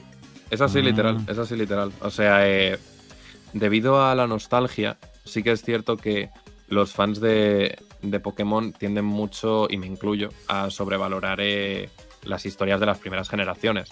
Pero yo le digo, las historias de las primeras tres generaciones eh, no son tan. no están tan bien escritas como te podría decir de las siguientes. Ni Mm. los personajes tienen un trasfondo como podría tener Paul en esta octava. Paul, el rival. O Claro. Hoop, como queréis decirlo. Y es un poco un popular, pero cuando estudias guion más o menos lo entiendes, ¿sabes? Porque, mm, ¿cómo decírtelo? Eh, mucha gente se piensa que azul, blue o green, como queréis decirlo, es eh, mejor personaje que Paul Hoop, ¿sabes? Mm. Y Sí. no. Es como, no. Es como, no, no, no. O sea, Hoop puede ser un pesado, que lo es, no tanto como Tilo, también te digo. eh, pero está mejor desarrollado y ves una serie de vínculos interesantes. Y de hecho, esto que te digo, en un vídeo que yo hice eh, reescribiendo la historia de Pokémon rojo, azul y amarillo, yo azul le cogí y le reescribí entero.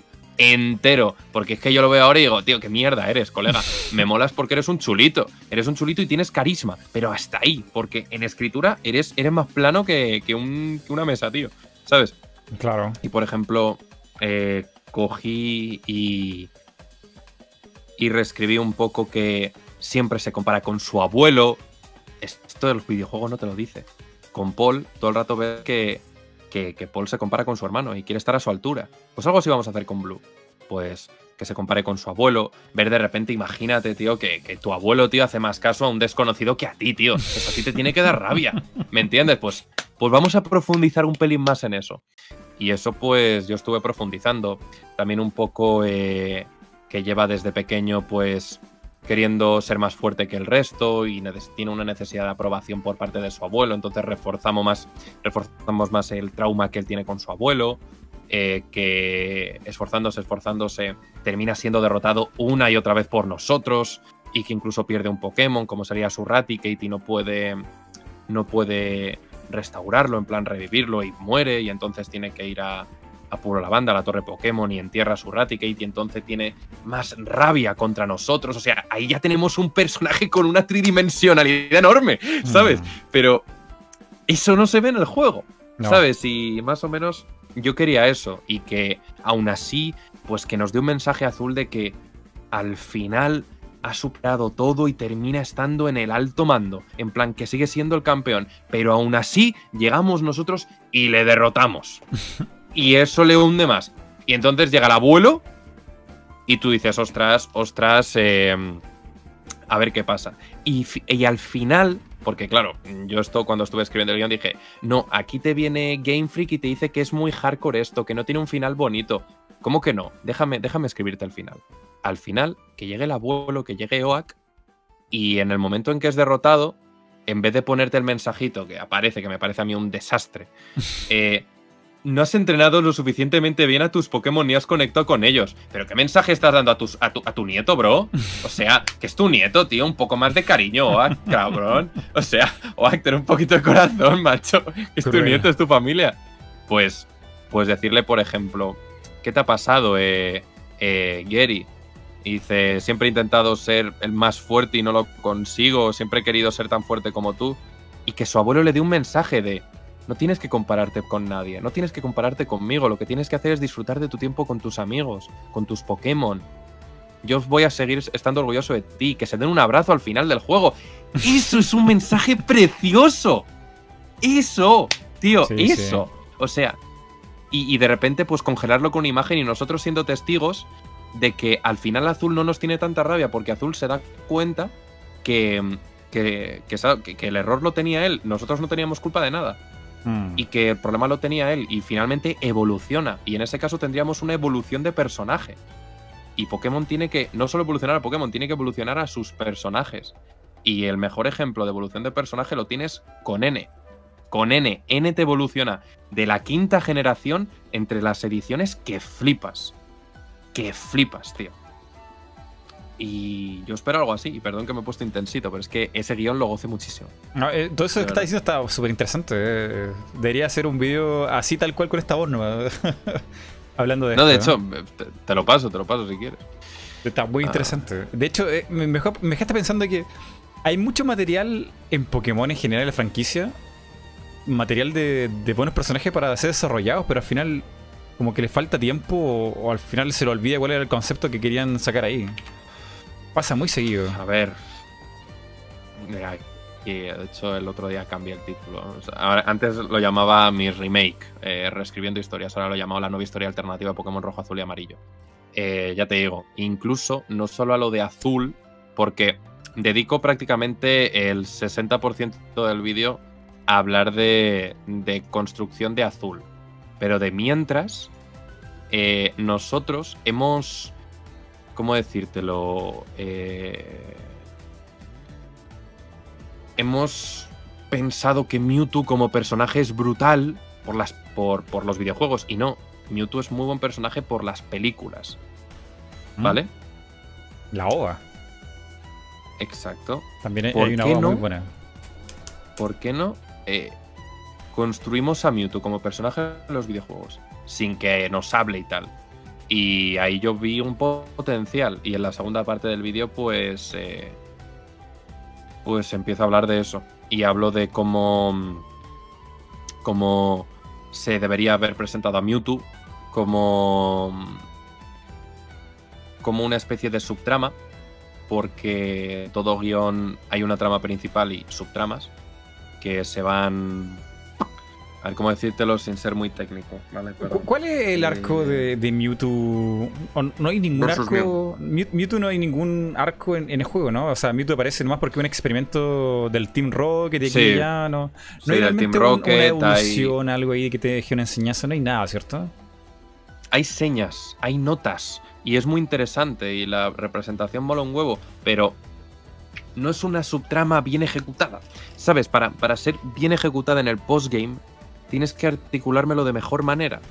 Me explico. Eh, ya te digo, en, todo guion no solo hay una trama principal, hay subtramas, ya sea evolución de personajes, ya sea conflictos internos de estos mismos caracteres, etc, etc, ¿vale? Son subtramas y se tienen que ramificar con la trama principal. Toda subtrama tiene que acabar, al igual que la trama principal. Pues yo lo que hice fue aplicar un concepto que se utiliza mucho en series de televisión incluso en cine, se ha hecho con el universo cinematográfico de Marvel. Porque en, el UCM, no sé si te has visto todas las pelis, pero en Vengadores se te hace al final eh, un guiño a Thanos. En ciertas películas, guiñito a Thanos, en plan, ojo que viene, que viene, que viene, que viene, que viene. Pues, ¿por qué no aplicar algo así a Pokémon? De, ojo que algo está pasando mientras tú estás, estás avanzando. Mientras tú te estás pasando a los líderes de gimnasio. Y...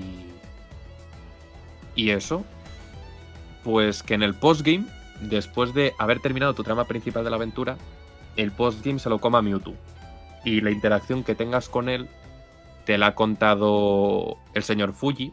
El señor Fuji te ha hablado de su pasado, te ha hablado de su, de su implicación en los experimentos de Giovanni. Mm. E incluso Giovanni, en los enfrentamientos que tú tienes con él, no solo te suelta, Buah, tío, eres muy fuerte, me voy, chicos, disuelvo el Team Rocket. Pues no, que te suelte un poco más de diálogo, que no cuesta nada.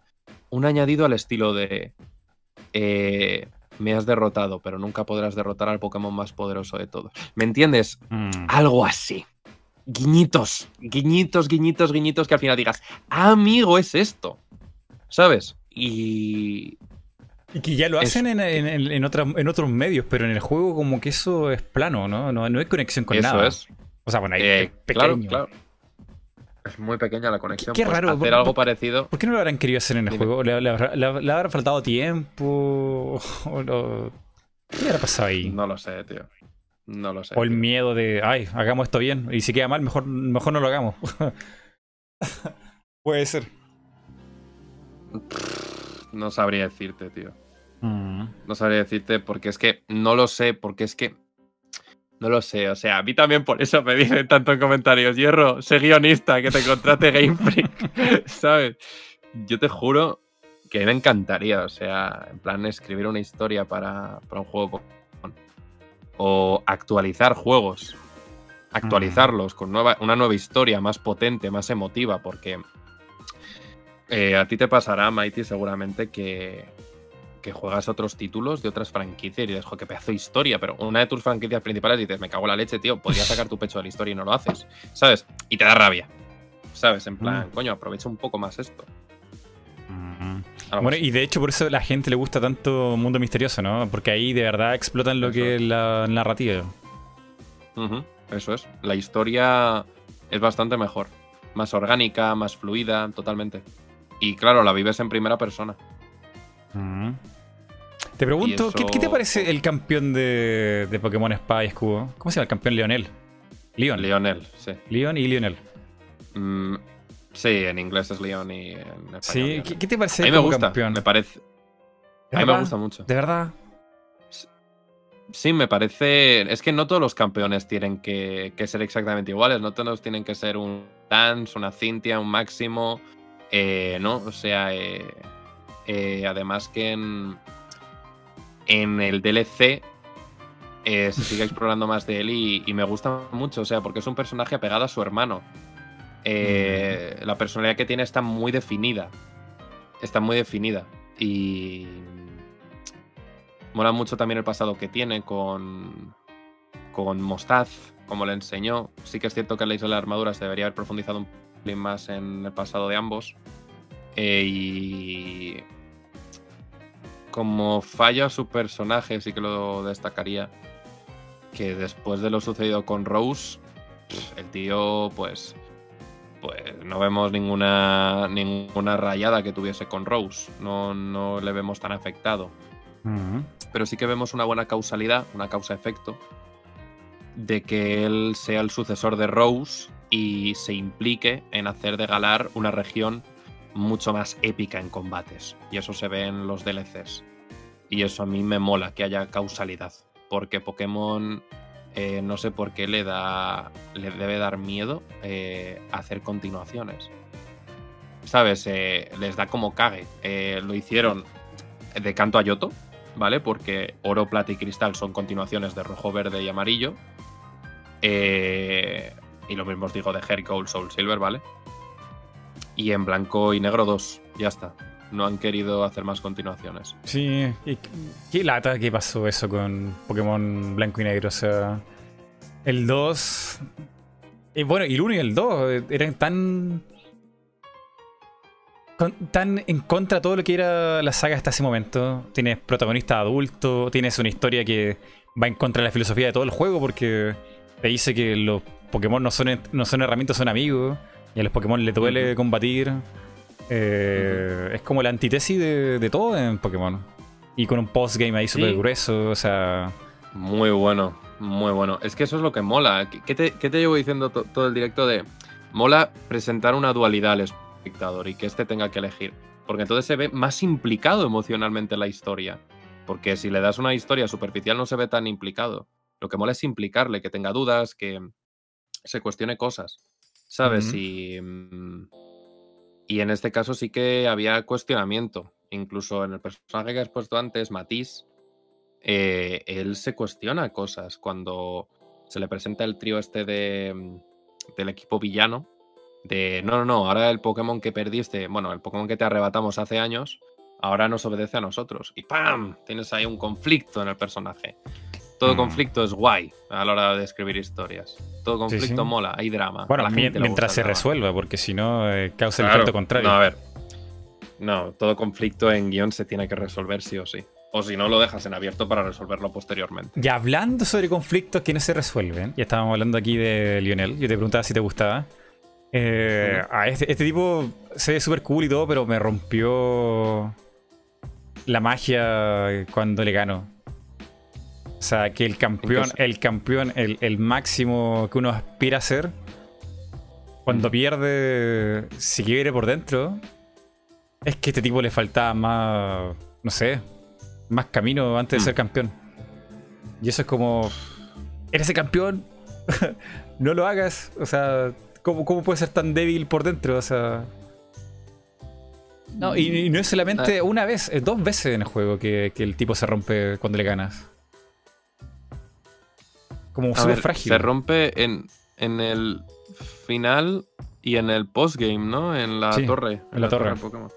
En la torre batalla. Em, a ver, es una reacción suya, ¿no? Pero al final se siente ahí proud de, de, ti y tal, pero no sé, yo es que no lo veo, no lo veo mal mal, o sea, me parece hasta, hasta un campeón más que tiene más presencia que, que te diría que, que incluso Iris. Iris o. Iris cuando apareció en, en Blanco 2 y Negro 2. O. Ay, no me sale el nombre. No, o sea, tiene, tiene un, aspecto, un aspecto más humano, ¿no? O sea, o sea imagínate ser el campeón, tiene millón de fans, o sea, es normal que le, afecte, o sea, y, un poco quizá sacado de, de inspiración desde de, la vista del japonés, a lo que es el fútbol. Es, muy anime. Es muy anime. Es muy anime. Sacado, sacado de, un japonés viendo lo que, lo que mueve pasión en el mundo, que es el fútbol, y tú ves equipos de fútbol que, pierden la copa y se desmontan ahí llorando y se tiran al piso y es como, o sea, dolor, o sea, un poco de eso, pero pero el tema no, es tanto que se quiebre, sino ¿para qué sirvió eso? O sea, ¿de qué sirve mostrar a Lionel así? Si luego no pasa nada? O sea, ¿Lionel se va a reponer? Eh, va, ¿Qué pasa con eso? O sea, ¿para qué? ¿Cuál, ¿Cuál es el sentido, utilidad de herramienta para poner eso, además de mostrar otra faceta de él? Porque podría haber reaccionado de otra manera. Pero justamente ¿por qué quebrado? No, yo no lo entiendo.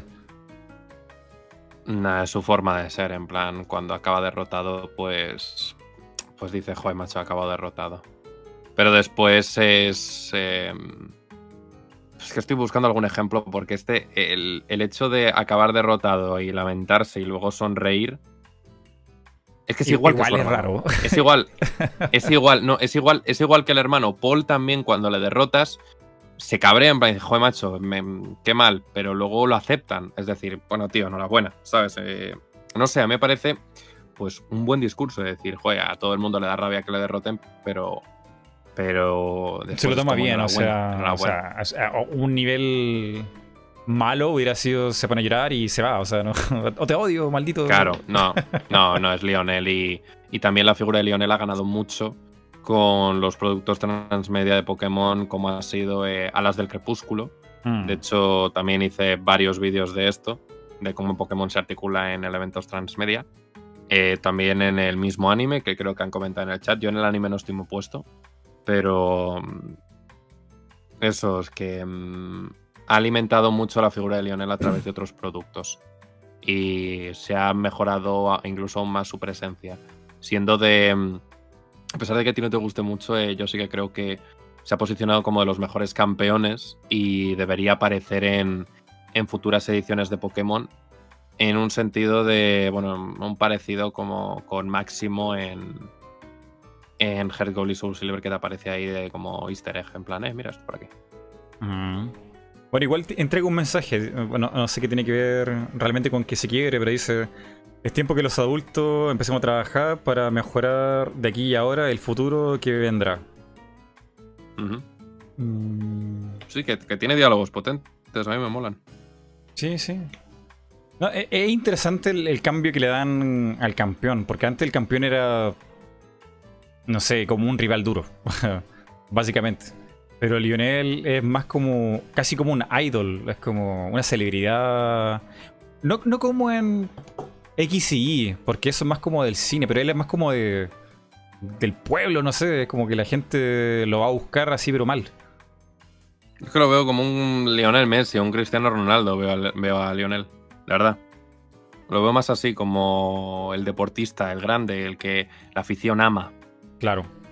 Y, y creo que su personaje está construido desde ahí. Y Sí, ya sí. te digo, me parece lo mejor eh, no dejarlo solo, no los- solo ahí, que ya estaría bien, sino mejorarlo a través de la vinculación con su hermano. Y entonces generar ahí la, la comparación y el ah, no sé qué. Tengo que superar a mi hermano. Mm. Y por cierto, el hermano tampoco me gustó mucho. Buah, pues mm, permíteme convencerte de que es buen personaje. Pero déjame decirte por qué no. Primero, antes, ah, y luego me convence, porque así es mejor. Eh, tenía, él tenía todo el rollo de, de ser como su hermano, o superarlo eventualmente, qué sé yo. Y es su sueño, o sea. Lo que a mí me dolió de él es que su sueño era ser su hermano, mejorar, ser un buen entrenador, qué sé yo. Pero al final la moraleja que te deja Pokémon es como... No, la vida apesta, eh, tienes que ir a otras cosas. Y es como... Mm. Pero loco, no era su sueño, ¿de qué iba esta historia? De hecho, el, el juego de, de ese juego de Pokémon, nosotros no somos el protagonista, el protagonista es él. Él el que tiene una motivación, él el que quiere alcanzar a alguien, él el que quiere bla bla bla. Pero al final no lo logra. Y no lo logra porque todo le salió mal. Pero, no- pero no hay una, un mensaje de mejora porque no lo has intentado con fuerza. De hecho, lo vemos en el juego. O sea, él, él no se esfuerza, se ve muy despreocupado. Como que no hay tantas ganas por superarse. Simplemente las cosas le salieron mal y se rindió. O sea, y encuentro que un mensaje súper malo. Yo es que, más bien al contrario, o sea, es que también es a través de los gestos con lo que él interioriza mucho el mejorar, porque en, es en ciertos momentos muy puntuales que tienes que estar tú ahí, ojo avizor, en plan, si te pones a ver Twitter y tal, no te enteras. Eh, que la derrota contra. mm, Joder, se me ha olvidado el nombre del personaje, pero un personaje se me ha ido. Eh, la derrota contra un personaje que después es el sucesor de una líder de gimnasio tipo Ada le cambia el chip porque se burla de él. Y eso a él le sientan una patada en las narices por su autoestima que tiene.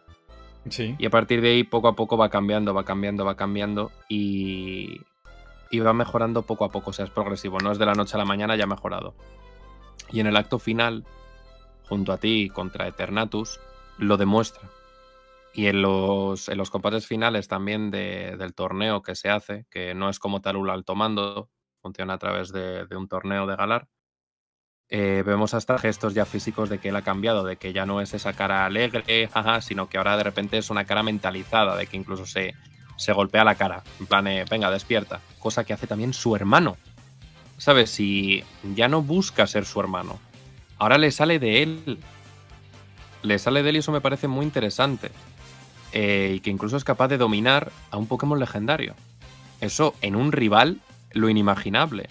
Pero queda orgánico, porque el legendario, entre comillas, le elige. Y mm, incluso al final, eh, después de todo, finalmente creo que tenía una conversación con, con Lionel y termina aceptando que él no va a ser su hermano, que tiene que ser algo distinto.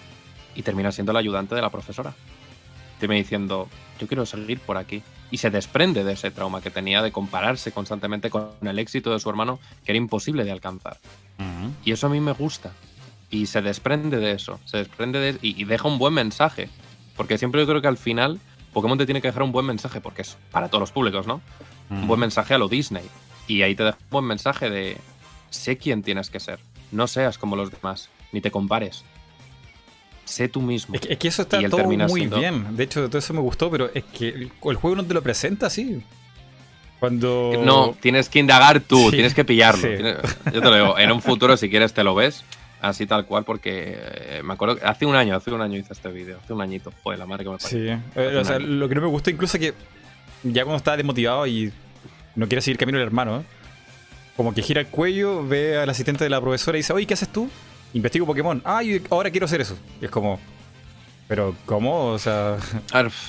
me recuerda un poco también a la historia de Bell. La historia de Bell. Bell era una rival compañera, entre comillas, de, de, la quinta gen, que termina siendo también eh, la aprendiz de, de la profesora.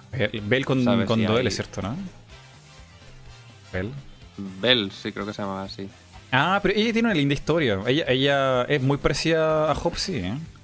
Porque ella se dio cuenta que tenía capacidades, pocas capacidades para hacer muchas cosas. O sea, quiso aspirar a una meta que sí pudiera lograr. Y ella tenía toda su inseguridad y qué sé yo, o sea.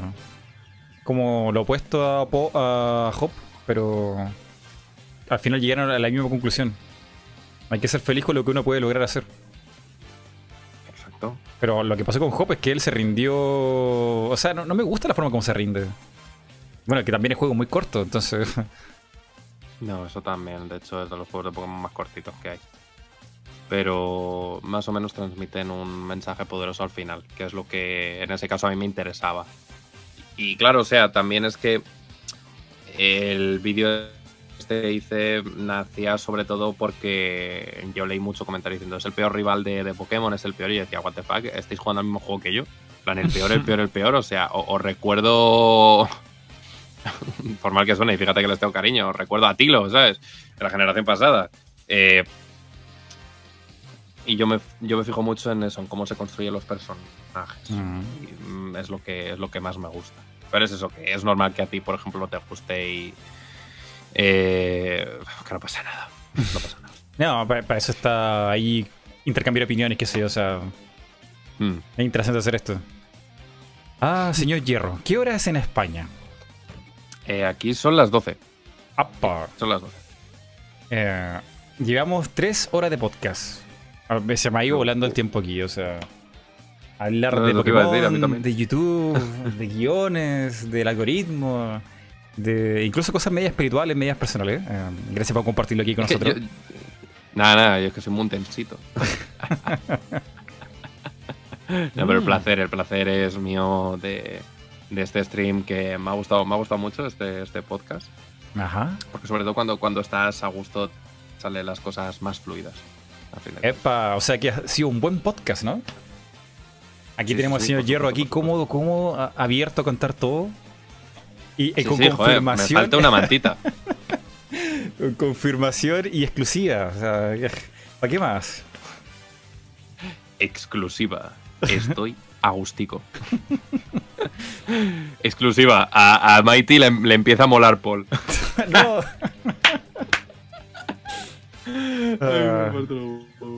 no, pero estaba bien. Y bueno, de ahora yo creo que está bastante bien. La hora también en, España, o sea, día domingo. mañana lunes, entonces no, no quiero meterte ningún problema. Estaba muy buena en la charla. ¿Qué va, qué va? No me, no me, no me está presentando ningún problema. ¿Sí? ¿Seguro? ¿No, ¿No tienes como...? Seguro, seguro. Ah, muy bien. Yo, yo ya debía ir con el látigo de las 7 de la mañana ahí... No, no, no. ¿A trabajar? no, a ver, sí, pero que mm, yo duermo bien, ¿sabes? Y tengo clase un pelín más tarde, así que no te, no te preocupes. O sea que si es un poquito más, que no pasa nada. No pasa nada. Vale. Entonces, te voy a preguntar una cosa más, pero esto ya es totalmente lejano a Pokémon. Sé que también te gusta StarCraft. Concretamente el 2. Mucho. Mucho, sí. ¿Alguna vez llegaste así a perfeccionar a niveles intensos? Competitivo. Sí. Sí. El Sí, micro, el sí. macro, Protos, Zerg. Era yo una bestia con los protos. O, bueno, los Protos están rotos. Siempre están rotos. Uf, depende, depende, ¿eh? Aquí te, te vienen unos que con la táctica Marines- Zerglin, con la táctica Zerglin y no duras, no duras. Ahí tienes que sacar tu vena Terran. Eh, con lo- yo con el que soy muy malo son con los Zerg. A ver, me defiendo, me defiendo. ¿vale? Pero a nivel competitivo yo era con los protos. O sea, yo te podía hacer ahí una horda de fanáticos así. Tacata, tacata, tacata. Iba, iba volando. Y mm, de ponerte pilones alrededor de base enemiga y soltándote. ca- No, no, te cargo los fanáticos, tranquilo, que te invoco más. Así todo el rato, todo el rato, tío. Y también eh, con las expansiones, los Fénix. eh, mis favoritos eran. Uf, Dios, se me han olvidado. Se me ha olvidado el nombre de, de la unidad. ¿De la unidad? Lance. eh, sí, sí, sí. em, No, no solo hidralisco, ¿no? No juegas con, con los Zerg. No, en este caso estoy pensando en los protos. Eh, ¿Cuál es? Los que se unidad fusionan? voladora que Ah, voladora. lanza, lanza rayo constantemente. Ah, no me acuerdo. Odio, odio esas naves Ah. malditas, las odio. Uf, lo tengo a la punta de la lengua, te lo juro. Ah, rayo de no sé qué. Iba a decir lanza de. de Irún. joder. ¿Dirule? Eh, de Irule, iba a decir, joder. Eh, Dios, es que hace tantos años que ya no juego. Claro, lo dejé después con el Legacy of the Void. Bueno, me entiendes, vale. Hay una unidad que constantemente gira y mantiene un rayo, ¿vale? Pues esos son medianamente baratos. Y hacerte varios así, puf, hace mucho daño también a, a bases enemigas desde distante, desde la distancia.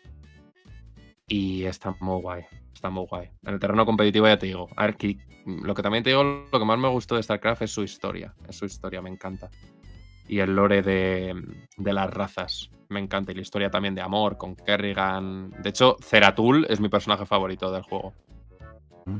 Eh, Es un juego muy bueno, bueno, y de Blizzard en, en un momento que estaba bastante bien. Era un juego sólido. Aunque a alguna gente le, le sintió que era muy, muy exigente. El- no sé si el competitivo, pero el multiplayer era muy exigente. O sea, Sí, lo es, lo es. o sea del 1 al 2. Si te toca un coreano, si te, si te toca un coreano, di gracias y hasta luego. No, no. Yo abandono partidas cuando me apareció un coreano. Yo decía, hasta luego, tío. Hasta o sea, luego. estos son superiores. Que no, que no, que son superiores. Un coreano al StarCraft te folla el culo. Y de maneras muy diversas. Eh, me acuerdo perfectamente, tío, de uno, cómo se cachondeaba de mí. No. Todo el rato. Todo el rato, tío. No me dejaba morir. No me dejaba, tío. No me dejaba. Estaba con. Con unos segadores. De, este tío llevaba un Terran. Es que me acuerdo perfectamente porque creo que nunca me he cagado tanto en alguien en mi vida. Eh, todo el rato cargándose mis unidades. Desde la distancia. Pepe, papá. Y yo, pero será capullo. Nada. Todo el rato tocando las narices. Tocando, tocando, tocando, tocando. Y los, los coreanos son muy buenos, tío. Son Sí, muy buenos. sí. A ver, yo he ganado alguno, pero no te exagero que eh, los coreanos están a un nivel muy superior a americanos y europeos, tío. O sea, pff, pff, es muy bestia, tío. Sí, Muy y- bestia. Yo, yo jugué competitivo StarCraft 2 un tiempo, me encantaba, tenía harto amigos que lo jugaban. Pero a pesar que perdía y todo, no, no me sentía mal, pero. Como en el LOL, que en el LOL pierdo y ahí es como de verdad una frustración terrible, pero. Gracias a Dios en StarCraft 2 había gente muy educada que partía de la part- No, partida no. y decía eh, Good luck, good fun. O mm, Sí, Good game. Era GG o GL, ese tipo de cosas. o- Claro, gente o, más caballera, así como en, en otra sí, sintonía más de callado. pasarla bien. Sí, Pero me recordaba incluso, incluso a Monster Hunter. Monster Hunter un poco con, con las con las iniciales de las letras y todo. Sí, sí. De las palabras. Pero el problema de StarCraft 2 es que hay un punto donde ya está en el competitivo, donde loco, en algún punto casi se me olvida respirar. Es que es muy exigente. Es que eh, es muy exigente. StarCraft exige mucho. sí, es que hay- para la gente que no lo sepa, en ese juego eh, uno sabe si es buen jugador o mal jugador por la cantidad de acciones que hace por segundo. O por minuto, por minuto. Sí. Entonces, sí. o sea, imagínate, o sea, suena No, el era bueno. teléfono, tocan el timbre de la puerta, o quieres ir al baño, o sea, no, ese juego no te deja, o sea, no, no, hay, no hay cómo. Entonces, realmente, uno, yo terminaba muy exhausto después de una partida, o sea, una partida al día y es suficiente. No, Porque es demasiado. Yo, yo es que yo jugaba mucho. Lo empecé a dejar más con la última expansión que era el Legacy of the Void. O sea, yo estuve jugando, pero me acuerdo que pusieron niveles eh, para ir subiendo de, las razas. A partir de ahí yo empecé a desconectar porque no me molaba eso de ir subiendo de nivel. Pero yo con Winds of Liberty, sobre todo, yo era una bestia al competitivo. O sea, no te exagero, yo era muy, muy bueno. Yo estaba en las mejores ligas. Era muy bueno.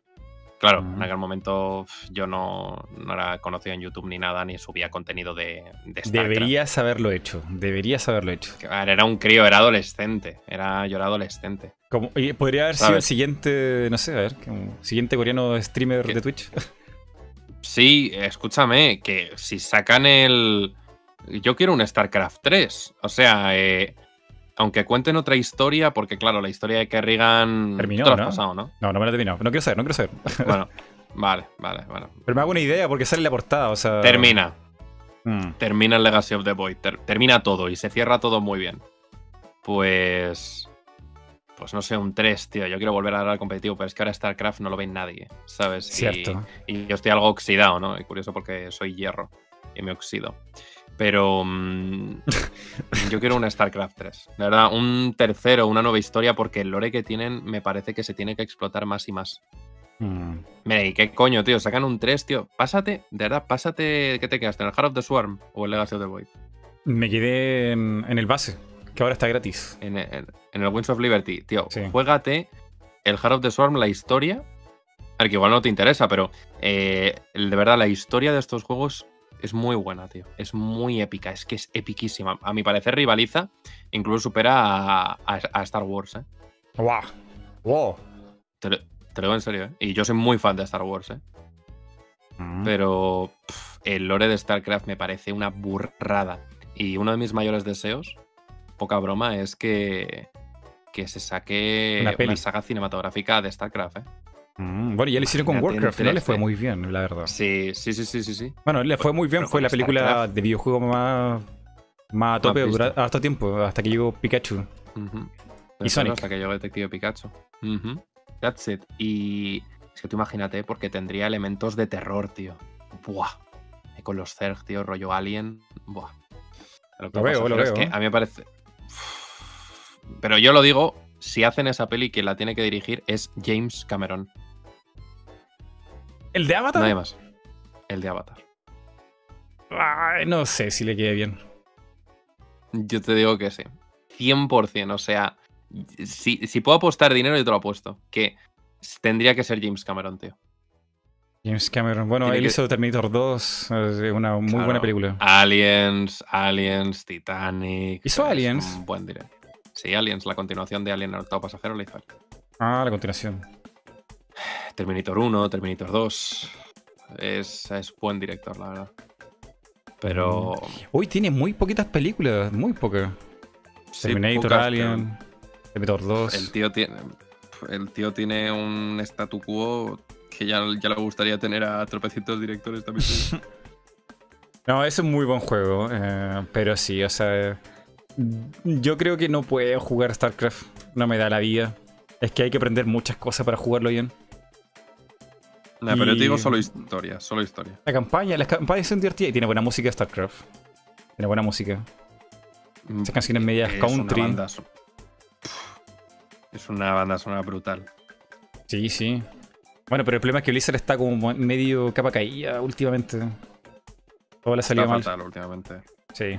Está fatal. Y viene Está ahora, fatal viene a ahora es la BlizzCon. Viene la BlizzCon dentro de poquito. ¿Sí? ¿Qué, ¿En qué fechas? Me parece que en febrero o en abril, la verdad, déjame- déjame revisar. Me contaron ayer en directo, Blizz, BlizzCon, a ver. 2021, ¿cuándo es? Pues ojalá saquen más cosas de Diablo. Otra cosa que no sabes de mí. Yo soy muy fan de Diablo. Ah, viene muy pronto, el 19 y 20 de febrero. Y se llama la BlizzCon Online. Wow. Interesante. A ver si la gente no se los come. A ver si el público no, se come. Cosas... Como no saquen cosas de Diablo, yo me voy a enfadar. Bueno, aquí puede ser que aquí sea la primera BlizzCon en los últimos tres años donde la gente no esté enojada. Porque no va a haber gente. no va a haber público. No hay, no hay como alguien se enoje. Sí, ¿no? Joder, pero. En serio, es que. Ahí me, me molaría que. Que den más cañas a, estas licencias, tío. Sí, porque, ha pasado mucho tiempo. Ha pasado mucho tiempo de StarCraft, ¿no? ¿Cuántos años han pasado? 2015, quizás. Eh, desde Legacy of the Void. Mm, y si no contamos. Desde Legacy of the Void. Sin contar la expansión. Porque la expansión es la eh, expansión, ¿no? O sea. 2010. Ha pasado mucho rato. Demasiado. Sí, ha pasado harto pues tiempo. 10 años, guau. Tío, es que. Además que hicieron un remaster del original, de la StarCraft original. Me lo compré. lo jugué entero también. Me pregunto si los coreanos seguirán jugando el, el original o estarán jugando el remaster. Sí. Yo creo que el original. Y el remaster también. Porque tú sabes que, allá la gente juega el StarCraft 1, pero de manera religiosa en la tele. Tienen campeonato de la tele, así como. Como si nada, así es como el juego más popular de Corea. Sí. es que yo creo que lo tienen que. Tiene que haber un fenómeno como sucedió con, con Final Fantasy, tío. En Final Fantasy VII, tío. Llevarlo a Occidente, bro. Porque en eSports, StarCraft debe ser una locura. De hecho, lo es, tío. Es que a mi parecer los eSports nacieron también mucho con StarCraft. Mm, sí, sí. la gente ahora piensa, Age, Age of Empires, no sé qué. O sea, perdón, pero la estrategia a tiempo real es StarCraft. Sí. Y, es divertido. Es lo otro, que es divertido ver los partidos de, StarCraft. Porque pueden durar dos minutos. Como, no, literal. No, no, no. Hay partidas que duran dos. Dos. Mm. Literal se cargan a tus unidades, a tus unidades básicas y adiós, muy buenas. Mm. Hasta luego. Y, eso me parece muy interesante. Los casters, los que comunican ahí los partidos, eh, tú puedes ser una persona pues, que no conoces el juego, pero ellos te cuentan cómo se desarrolla la partida y tú lo entiendes. Que no pasa, por ejemplo, con LOL. O sea, tú no entiendes de ítems, de... No, o sea, no, no, no, no, vas a, no vas a entender qué pasó ahí. Pero con StarCraft te pueden dar un, dos frases de entender qué pasó ahí. Si Goku hizo las unidades no, antiaéreas que no eran y. Ahí pasó. Fácil. Simple. Hmm. Y no son partidas de 40 minutos. Algunas sí son, pero son las menos. Y ojalá algún día comentando eh, una partida de StarCraft, tío. Es divertido eso, ¿eh? en plan de. No, en serio, en plan que te paguen para, para eso, tío. Un rollo Ibai, pero de StarCraft, tío. Ahí me dice que firmo, yo firmo, tío. Oh, eh, ¿Has visto ese de Ibai? De narrando ese legendario combate de los Metapods. No lo he visto. ¿No? ¿Cómo que no? No, no, no. ¿Cómo que no lo has visto? es que, no, no, veo, no veo tanto Ibai, tío. Todo el mundo le ve. O sea, he, oído la canción esta de mala vibra. No, toxicidad fuera. Mala vibra fuera. Me llamas gordo, te doy la mano. Eso lo he oído, tío. Pero no, no, es que no. Quien suele ver mucho Ibai es un amigo mío. En plan, que en Discord siempre se lo pone y comparte. yo, tío, que no quiero verlo. No puede ser. Es que no puede ser que no lo hayas visto. Esta a ver, me llegará un copyright a mí por, poner un extracto de. Bueno, es que dura. ¿Cuánto dura? A ver. me llegará el copyright. No, ¿sabes lo que voy a hacer? Se lo voy a dejar a ustedes en el chat para que lo vean, porque me da miedo. Me da miedo que. Porque esto no es contenido mío y está muy bien hecho. Tienen que verlo ahí, a ver. Vamos a mandarlo aquí por el chat. Aquí va el enlace. También te lo mando a ti. Y, no, o sea, yo conocí a Ibai por, esto. Por, cómo narraba Metapod. Aunque ah. quizá lo pueda mostrar porque es contenido de Twitter y no de YouTube. Y el que lo subió a YouTube es. No, sé, o sea. No sé. No, mejor, mejor no. Míralo, míralo, míralo por favor. Lo estoy viendo. Quizás si lo pongo muy bajito. A ver. Estáis viendo. Lo estáis Bueno, claro, utilizan combate, combate hasta que muere. Son los dos nivel 6. Hay que empezar con calma. Los dos tienen fortaleza. Los dos van a ir con calma. Dios mío, dos minutos así me pego un tiro. Es un duelo muy importante. Están en la ground Me pego un tiro, o sea, te lo 6, juro. 23 de vida que va a Buah. costar una barbaridad. Bajarlo. Poco Nah, pero- acumulando defensa. ¿Quién ganará? ¿Metapop o Metapop? ¿Qué No sé, es no sé, no sé, tío, es que me parece ¿Qué un poco ridículo. comparado con esto? O sea, es ¿Qué ridículo, las cosas ¿Qué es claras. mierda comparado con esto? 23 de vida. ¿Está pasando algo? No. ¿Está pasando algo? No. ¿Y ahora? No. ¿Está pasando algo ahora? No, tampoco. Pero están haciendo algo bello. Están Ay, ay, dando la tensión, la tensión. ¿Por qué? Porque lo más importante en la vida es, acu- es- es acumular defensa. Lo más importante Se respira es en el ambiente la tensión, para que ¿eh? no te rompan el corazón, para que esos amores no te rompan el Y un combate que no va a ninguna parte, ¿eh? con fortaleza, Se cubren con la fortaleza para que nadie les haga nada. Pero Oye, cuidado, van a una parte cuando muy normal, ¿eh? El Metapod, cuando menos te lo esperas, ¡pam! Te puede pegar un ataque. Siguen acumulando, siguen acumulando. El Metapod, cuando menos te lo esperas, te pega Defensa, ¡pam! Defensa y más defensa. Como Fabio Capello, defensa, defensa, defensa. Y ya se está No, el tipo es talentoso, ¿no? Nada que decir, tiene talento, están empezando a pegar cabezazos. No son, no es un duelo de Zidane contra Zidane. No es un duelo de cabezazos de Zidane contra Es muy buen narrador. Metapod contra Metapod. Y ya se están empezando a quitar vida. El primer Metapod Imagínate para volver interesante un combate de Metapods. segundo, Pero cuidado, porque el primero está Mira, ganando. Le quedan 16 yo de te voy a decir una cosa. Siguen y siguen y Hay siguen placeres en la vida, cabezazos. No es un Pero no hay nada mejor que ver a un Metapod atacando a otro Metapod.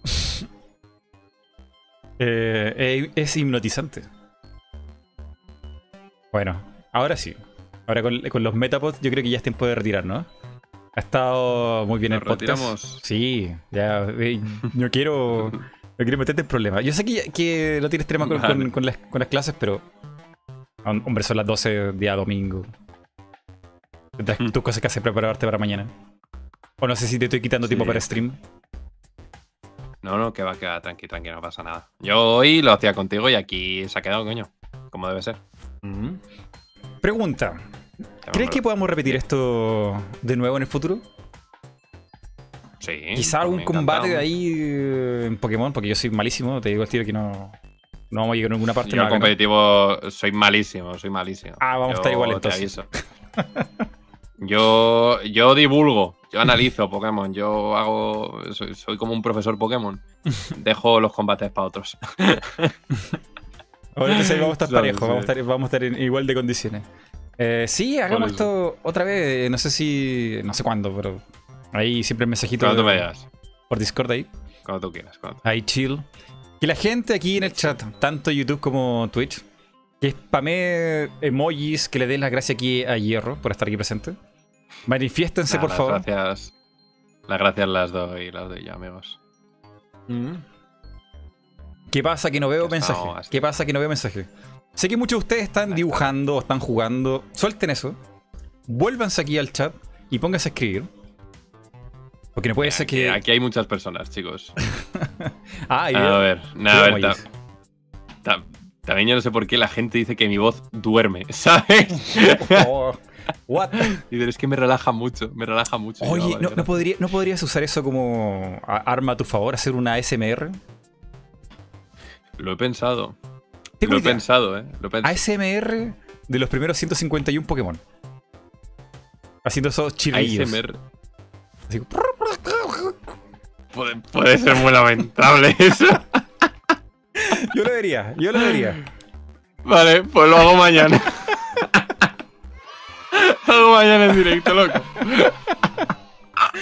La gente, la gente lo pide. Imitando a los Pokémon. ASMR. Silencio absoluto ahí. Si no. Pikachu. Ah, pero es que ahí queda muy profesional. Ya con las Dios palabras. mío, tío. De repente digo, Charmeleon. OnlyFans de audio. Mira, qué buena idea. Qué buena idea. Sí, de hecho, lo, lo hemos comentado, pero para hacer el idiota. Ay, Dios mío. Bueno, Pero gente, muchas gracias por acompañarnos. Cuídense. Y recuerden, vamos a tener otro podcast mañana. con el señor Gapa. Eh, va a estar muy interesante. Señor Hierro, Seguro que sí. eh, gracias Un por, placer. no sé, estar tan abierto aquí y conversar con nosotros. Eh, despídase de la gente. Nada, el placer es mío. Nada, muchísimas gracias aquí a todas las personitas que habéis estado apoyado un montón a estos podcasts que trae Mighty. Y, y nos vemos en la próxima, chiquis. Cuidaos un montón y descansad también mogollón. Mira, aquí alguien pone una sugerencia. Bueno, no, yo, yo lo, voy, lo voy a inventar la sugerencia. Yo pagaría por el miau ¡Miau! en ASMR. Mira, pi- piénsenlo. Piénsenlo, una sugerencia. 300 bits por sonido de ASMR. De que ustedes quieran, a Pues pedido. mañana.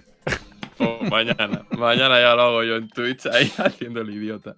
Eh, Una idea muy buena. Es oro puro. Oro puro. Bueno, chicos, cuídense. Adiós, adiós. Chao.